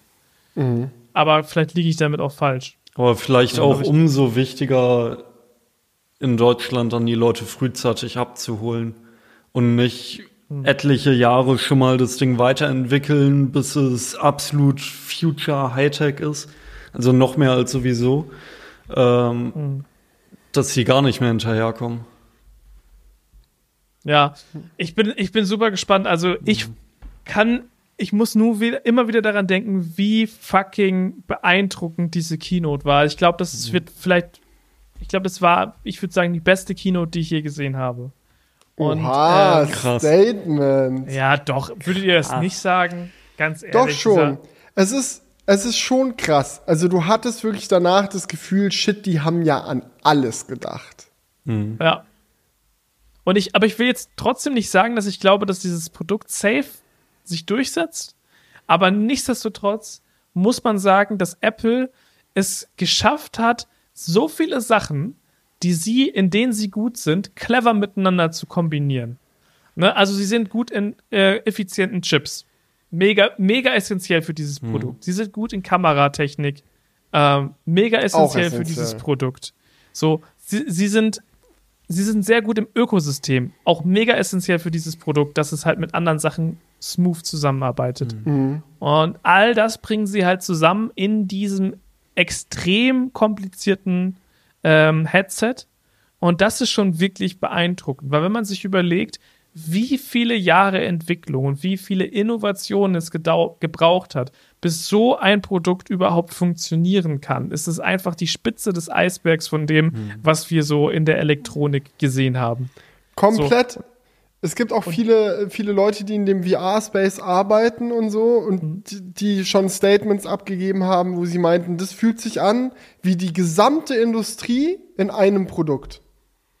Ja. Und das muss er auch erstmal hinkriegen, das alles Also so ich- zu kombinieren. Ich würde so weit gehen und sagen, dass wenn Apple mit dem Ding nicht erfolgreich wird, dass dann die Technik einfach zu Recht eingesagt wird. Ja, Ja. Kann, wie, wie schon gesagt, wenn nicht damit, womit dann? Ne? Also ich, ich habe mir nur so ein bisschen die Befürchtung, oder ich habe nur so ein bisschen nach der Keynote gedacht, dass es eigentlich zu viel Zweidimensionales ist in diesem, in diesem Produkt. Eigentlich alles, was du gesehen hast, ist immer irgendein Screen. Irgendein Screen, der irgendwo halt im Raum hängt. So, und eigentlich stelle ich mir so nicht eine virtuelle Welt vor.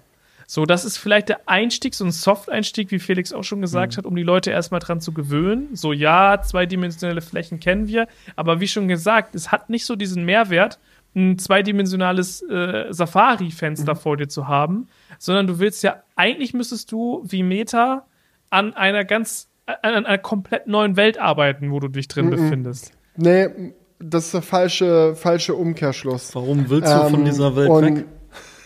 Nee, du willst nicht von dieser Welt weg, du willst in dieser Welt Welt bleiben, du willst diese Welt, in der du bist, enhancen.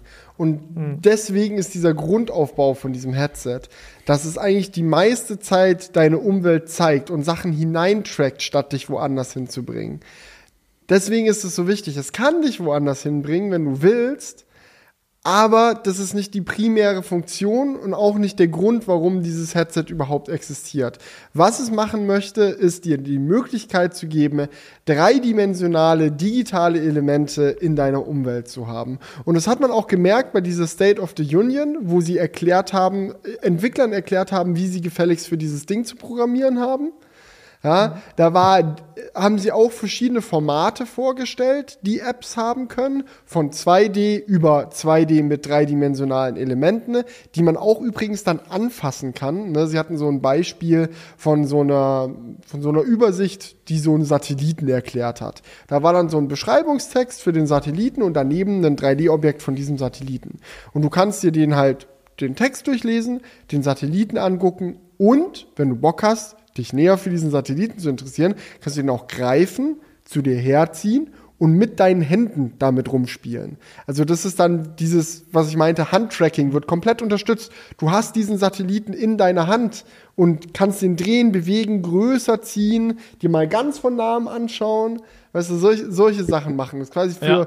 für Education-Bereiche. Also wenn du mal überlegst, wie viel geiler das eigentlich ist, als ein zweidimensionales Lehrbuch, wo ich dann dieses eine Bild von dem Satelliten habe und fertig. Ja, das Ja. ist, wie das Neugier fördert, wenn du so ein Objekt nehmen kannst und anguckst. Ist cool. Aber die, die, den Format, das, das App-Format, was sie am meisten gepusht haben, sind 3D-Objekte in deiner Umgebung. Zum Beispiel, ey, wenn du ein Schachspiel programmierst, dann schau, wo ist eine Tischfläche, hau das Schachspiel dahin, fertig. Ich meine, wie viele Jahre ist es jetzt her, dass sie mal auf einer WWDC war das, glaube ich, äh, diese ähm, AR-Demo mit dem iPad gezeigt haben, dass du Lego spielen kannst in AR. Da sind dann so ganz, ganz viele Lego-Elemente, du baust so ein Auto zusammen und das fährt dann wirklich rum. Lauter solche Sachen kannst du und sollst du für Vision Pro entwickeln, wenn du Entwickler bist. Ja? Und die lang, Long-Term-Vision ist dann, hey, die Leute haben wirklich häufig diese Brille auf, weil es kein fettes VR-Headset mehr ist, sondern eine kleine kompakte Brille. Und wenn du sagst, ey, lass uns eine Runde Schach spielen, dann muss niemand ein Schachset dabei haben. Du drückst den Knopf, das Schachset wird virtuell auf deinem Tisch angezeigt. Und dann spielst du ein bisschen Schach und wenn du sagst, ah nee, juckt eigentlich nicht, lass lieber Mensch ärgere dich nicht spielen, ein Knopf, dann ist es Mensch ärgere dich nicht. Du musst nicht kein, keine Umzugswagen voller Brettspiele dabei haben, aber du kannst trotzdem jedes Brettspiel spielen. Du, so, Ja, das ist das, da wo möchte ich ja noch mal hinwollen. reingrätschen, weil mir fehlte halt komplett, also es ist, es ist halt immer, dreht sich alles nur um eine Person. So zum Beispiel, wenn du dir jetzt den Ansatz von, von Mark Zuckerberg anguckst, dann gibt es einen Raum, den du betrittst mit der Brille. Und in diesem Raum können ganz viele unterschiedliche Menschen sein.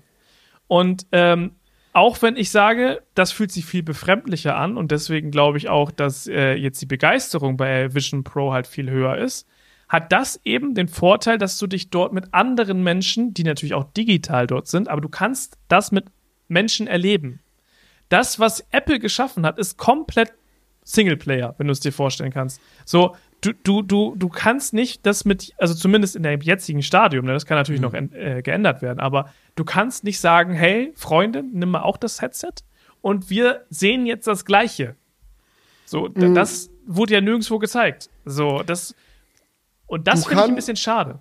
Du kannst so eine ähnliche Erfahrung über FaceTime und SharePlay schon jetzt haben mit Vision Pro, aber dass du wirklich im selben Raum stehst mit einer Person und beide haben ein Headset auf und dann machst du was zusammen, ist noch nicht implementiert.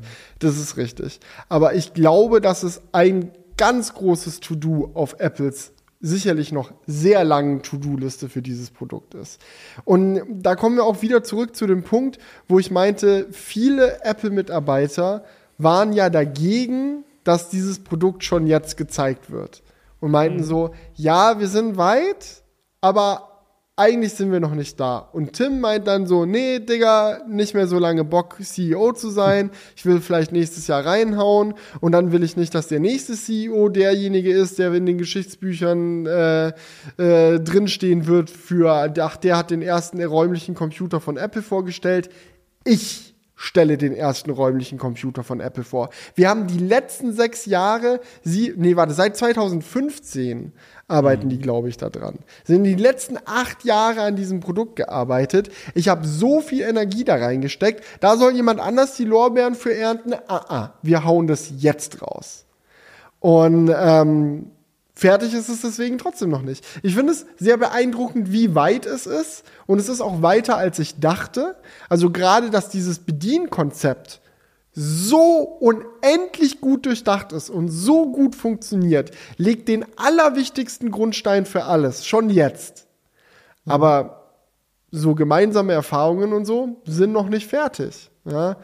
Und auch viele andere Sachen sind noch nicht ganz da, wo sie eigentlich sein sollten, wenn das Produkt sich dann mal irgendwann in der Masse etabliert. Es war jetzt einfach an dem Zeit, wir sind einfach an den Zeitpunkt gekommen, wo Tim meinte, jetzt muss es raus, weil ich habe jetzt bald keinen Bock mehr und jetzt ist es halt raus. Ja, und es ermöglicht ja auch, wenn du erstmal rausgehst mit der Idee, ermöglicht es ja auch, dass du mit viel mehr Leuten daran arbeitest. Weil was muss es für ein Aufwand gewesen sein, wie schon gesagt, das die ganze Zeit geheim zu halten? Und das müssen sie jetzt nicht mehr. Sie können natürlich noch gewisse Projekte, an denen sie arbeiten, ge geheim halten. Aber jeder weiß, okay, das gibt es jetzt. Daran kann man jetzt arbeiten und kann daran arbeiten. Ja, man kann So, einfach mal offen halt- drüber sprechen auch. Genau, man kann auch Feedback einsammeln, genau das, was wir jetzt hier gerade bequatschen, bequatschen hunderte Menschen ähm, auf der Welt. Und äh, da kann man ja auch daraus lernen. Nichtsdestotrotz fand ich, in dem, was, was gezeigt wurde, fehlte das halt wirklich sehr und man hätte das vielleicht auch einfach mal sagen können, das ist unsere Vision für die Zukunft.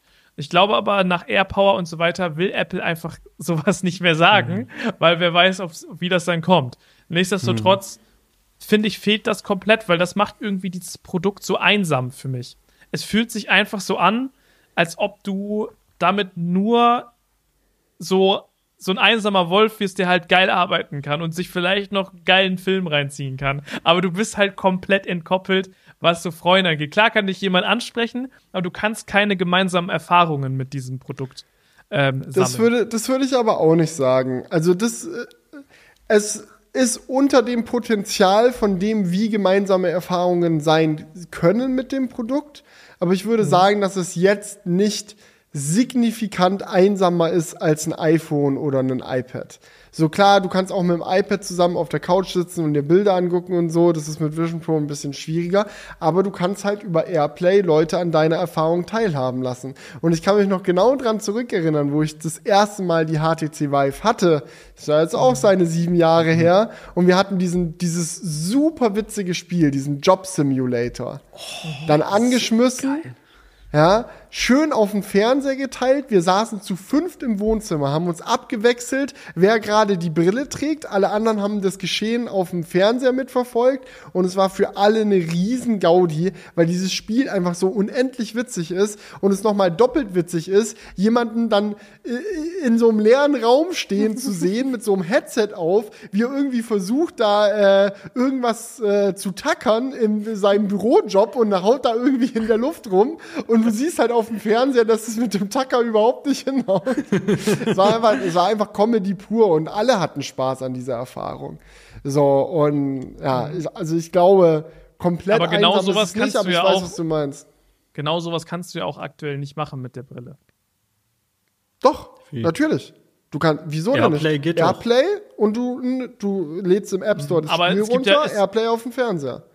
Genau es das kannst du machen. Aber es gibt ja noch nicht diese Spiele. Aber gut, die Ja, werden die jetzt werden doch jetzt programmiert, bis Das ist das ein Ding in knapp einem Jahr rauskommt. Ich hätte mich einfach gefreut, hätte Apple einmal so ein Beispiel gezeigt.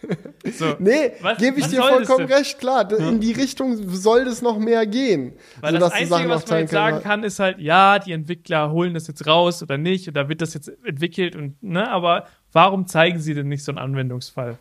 So, hätte ich Mhm. einfach cool gefunden, mal ein dreidimen dreidimensionales Spiel zu zeigen und nicht nur irgendwelche Apple Arcade 2D-Fenster. Na, das war ein bisschen schwach, ne? Und wo das sie auch meinten, you can play your favorite games und sie zockt einfach die iPad-Version von Basketball. So. Ja. Ist jetzt nicht mein Aber- favorite games, aber okay. Es kann ja durchaus sein, dass, das, dass da auch wirklich viele Entwickler drauf hüpfen, weil ich kann mir vorstellen, als Entwickler ist das auch einfach geil, dafür was zu entwickeln. Aber ähm, ja, ich hätte schon ein paar Inspirationen dafür, wäre wär schon cool gewesen, wenn die sich so zwei, drei über kurze Demos überlegt hätten, was so ein Spiel machen kann. Ja, und bis dahin kannst du dich einfach darüber freuen, dass es endlich einen Computer gibt, bei dem du all deine Safari-Tabs gleichzeitig offen haben kannst alle gleichzeitig in, sehen kannst, weil sie im Raum um dich herum verteilt sind. Ja. So ein bisschen, als wenn du in deinen Dokumenten rumwühlst und so ganz viele Dokumente auf dem Boden verteilst. Genau so. Chillig. Ja. Geil. Ja. Aber ja, ist super spannend mit euch drüber zu quatschen.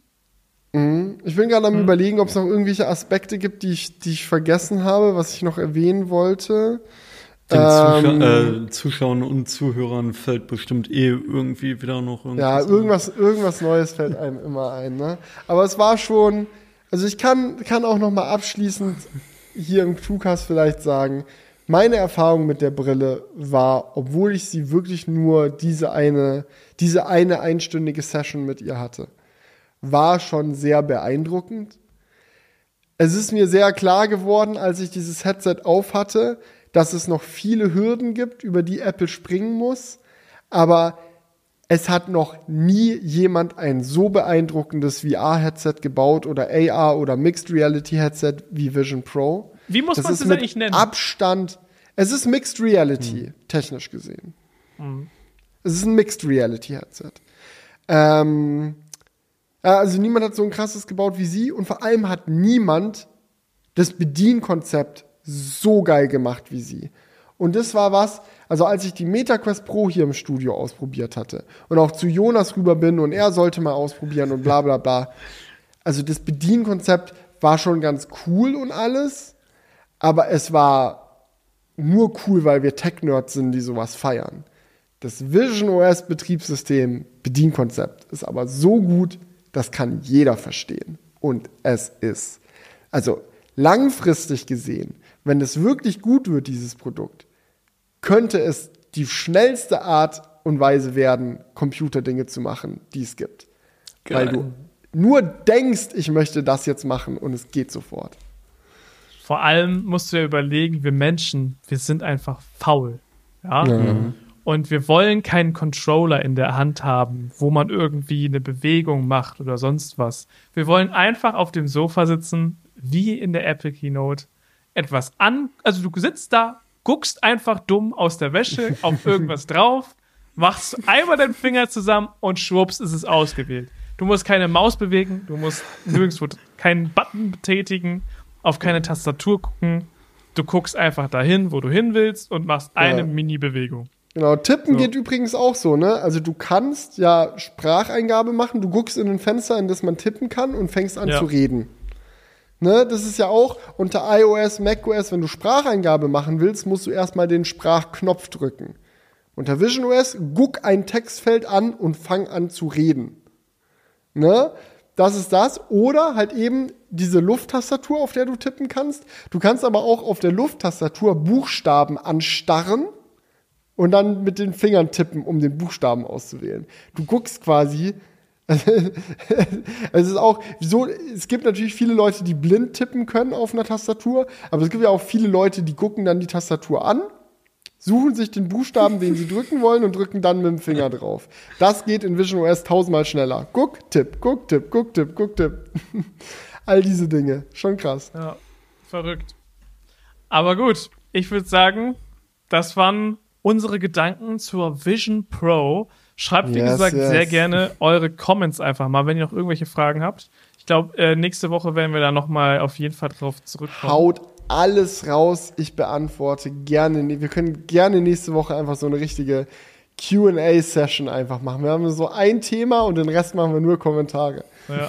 Oh, mir ist noch eine Sache eingefallen als letztes Easter Egg. Was haben wir komplett vergessen? Und es gibt bestimmt noch mehr Beispiele davon. Ähm, macOS, du kannst jetzt äh, in einem FaceTime oder WebEx-Call dich so ein bisschen ausschneiden und ähm, Stimmt, ja. eine Präsentation halten, die so hinter dir eingeblendet wird. Also du kannst Stimmt. live freistellen. Das war, Mega geiles Feature. Das sah auch sehr geil aus. Ah, Und das haben wir hab ich- einfach, haben wir einfach vergessen. einfach so einfach eingesagt. Aus Ja, dem zu Unrecht. Also, wenn ihr noch was habt, was wir vergessen haben, schreibt es in die Comments, dann wird das noch nachgeholt. Aber ich glaube, wir haben schon einen ganz guten Überblick gegeben über was Apple Mhm. da alles gemacht hat und wie es weitergehen kann. Alright. Dann, es war mir eine Ehre. Danke, Jonas, dass du mit dabei warst. Vielen Dank. Danke, ja. dass ich dabei sein durfte. Also hat sehr viel Spaß Gerne, gemacht. gerne. Auch wenn so langsam der Jetlag bisschen kickt. Ja, ja, ich schaue gerade auf, in Cupertino wäre es jetzt 8 Uhr morgens. Ja, so Oha. fühlt sich an. Die komplette Nacht durchgemacht. Alright. Dann, Macht's gut, Leute. dann wollen wir euch jetzt entlassen. Macht's gut. Haut rein. Ciao. Ciao. Wake up, honey, I made you breakfast. Fresh coffee and bagels too. A new day is waiting for us. We got lots of fun stuff to do. Let's go to the zoo and feed the monkeys.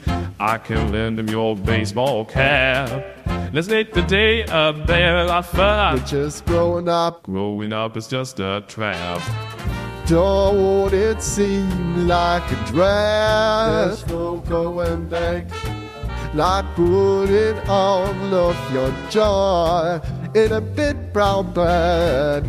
I won't listen to any of that jazz. No, I'll never grow up. I'll never grow up. Growing up is just a big fat trap. I take pride in never working a day. Can't see the you shop it anyway. Who can think I'm such a load of crap? Just grow up. Growing up is just a trap. Boah, Felix, ich wusste gar nicht, dass du so gut singen kannst.